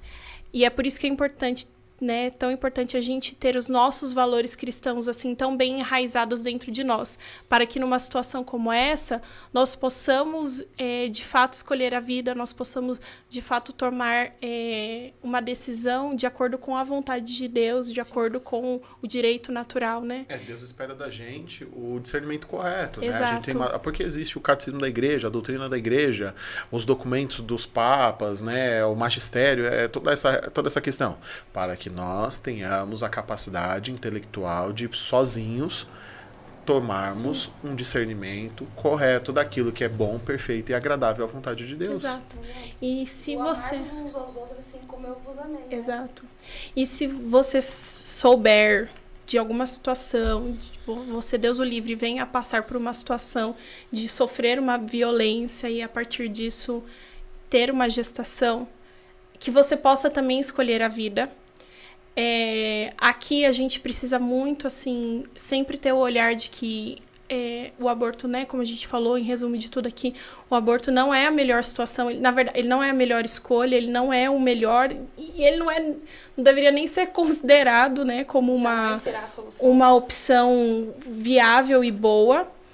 É, a gente precisa aqui, como católicos, é, olhar e falar mais da, da adoção. Então, é, pedir também para as pessoas que, já que tem que ter político, não é mesmo? Já que eles têm que levar nosso dinheiro, já que eles façam coisas que prestem, então que ajude as pessoas a, a conseguirem viabilizar a adoção de uma melhor forma. Pelo amor de Deus, a gente. Que eu até falei pro Bruno, Bruno, a gente precisa falar disso. Pelo amor de Deus, a gente tirar se você existe, tem algum conceito, algum preconceito sobre questão de adoção, de que, ah, essa criança nasce com espírito ruim. Pelo amor de Deus, tem espírito ruim, gente. Essa criança não é minha. É, não, mas o- eu já escutei de pessoas falando, ah, mas você não sabe que vai nascer com espírito ruim e é fruto do mal. É, você tá entendendo? Tipo, gente, pelo amor de Deus. Isso é conceito pagão na sua cabeça. Tira isso da sua cabeça. Isso não é conceito cristão. Que Deus, nós somos filhos de Deus. Nós somos dele, para ele nós fomos feitos. Nós somos a imagem e semelhança dele, independente de como essa vida foi gerada. É vida, é filho, é criatura de Deus. É isso que importa. E a nossa posição como cristãos, como seres humanos, que, que pelo menos deveríamos ser decentes, não é mesmo, nessa vida, é de olhar para uma situação como essa e da gente preservar, e- preservar e zelar pela vida das pessoas. Da mesma forma como se a Por gente, em algum elas. momento, passar por essa situação de vulnerabilidade, que o outro também possa olhar para a minha vida e ter essa caridade e esse amor comigo, né? Eu até quero encerrar com uma frase de Madre Teresa que eu achei muito importante, que ela diz o seguinte: a pior calamidade para a humanidade não é a guerra ou o terremoto, é viver sem Deus. Quando Deus não existe, se admite de tudo. Se a lei permite o aborto e a eutanásia, não nos surpreende que se promova a guerra. Isso aí. E oração pelos nascituros. Esse foi o Follow Me de hoje. Eu quero agradecer você que permaneceu aqui conosco, que compartilhou e curtiu este vídeo.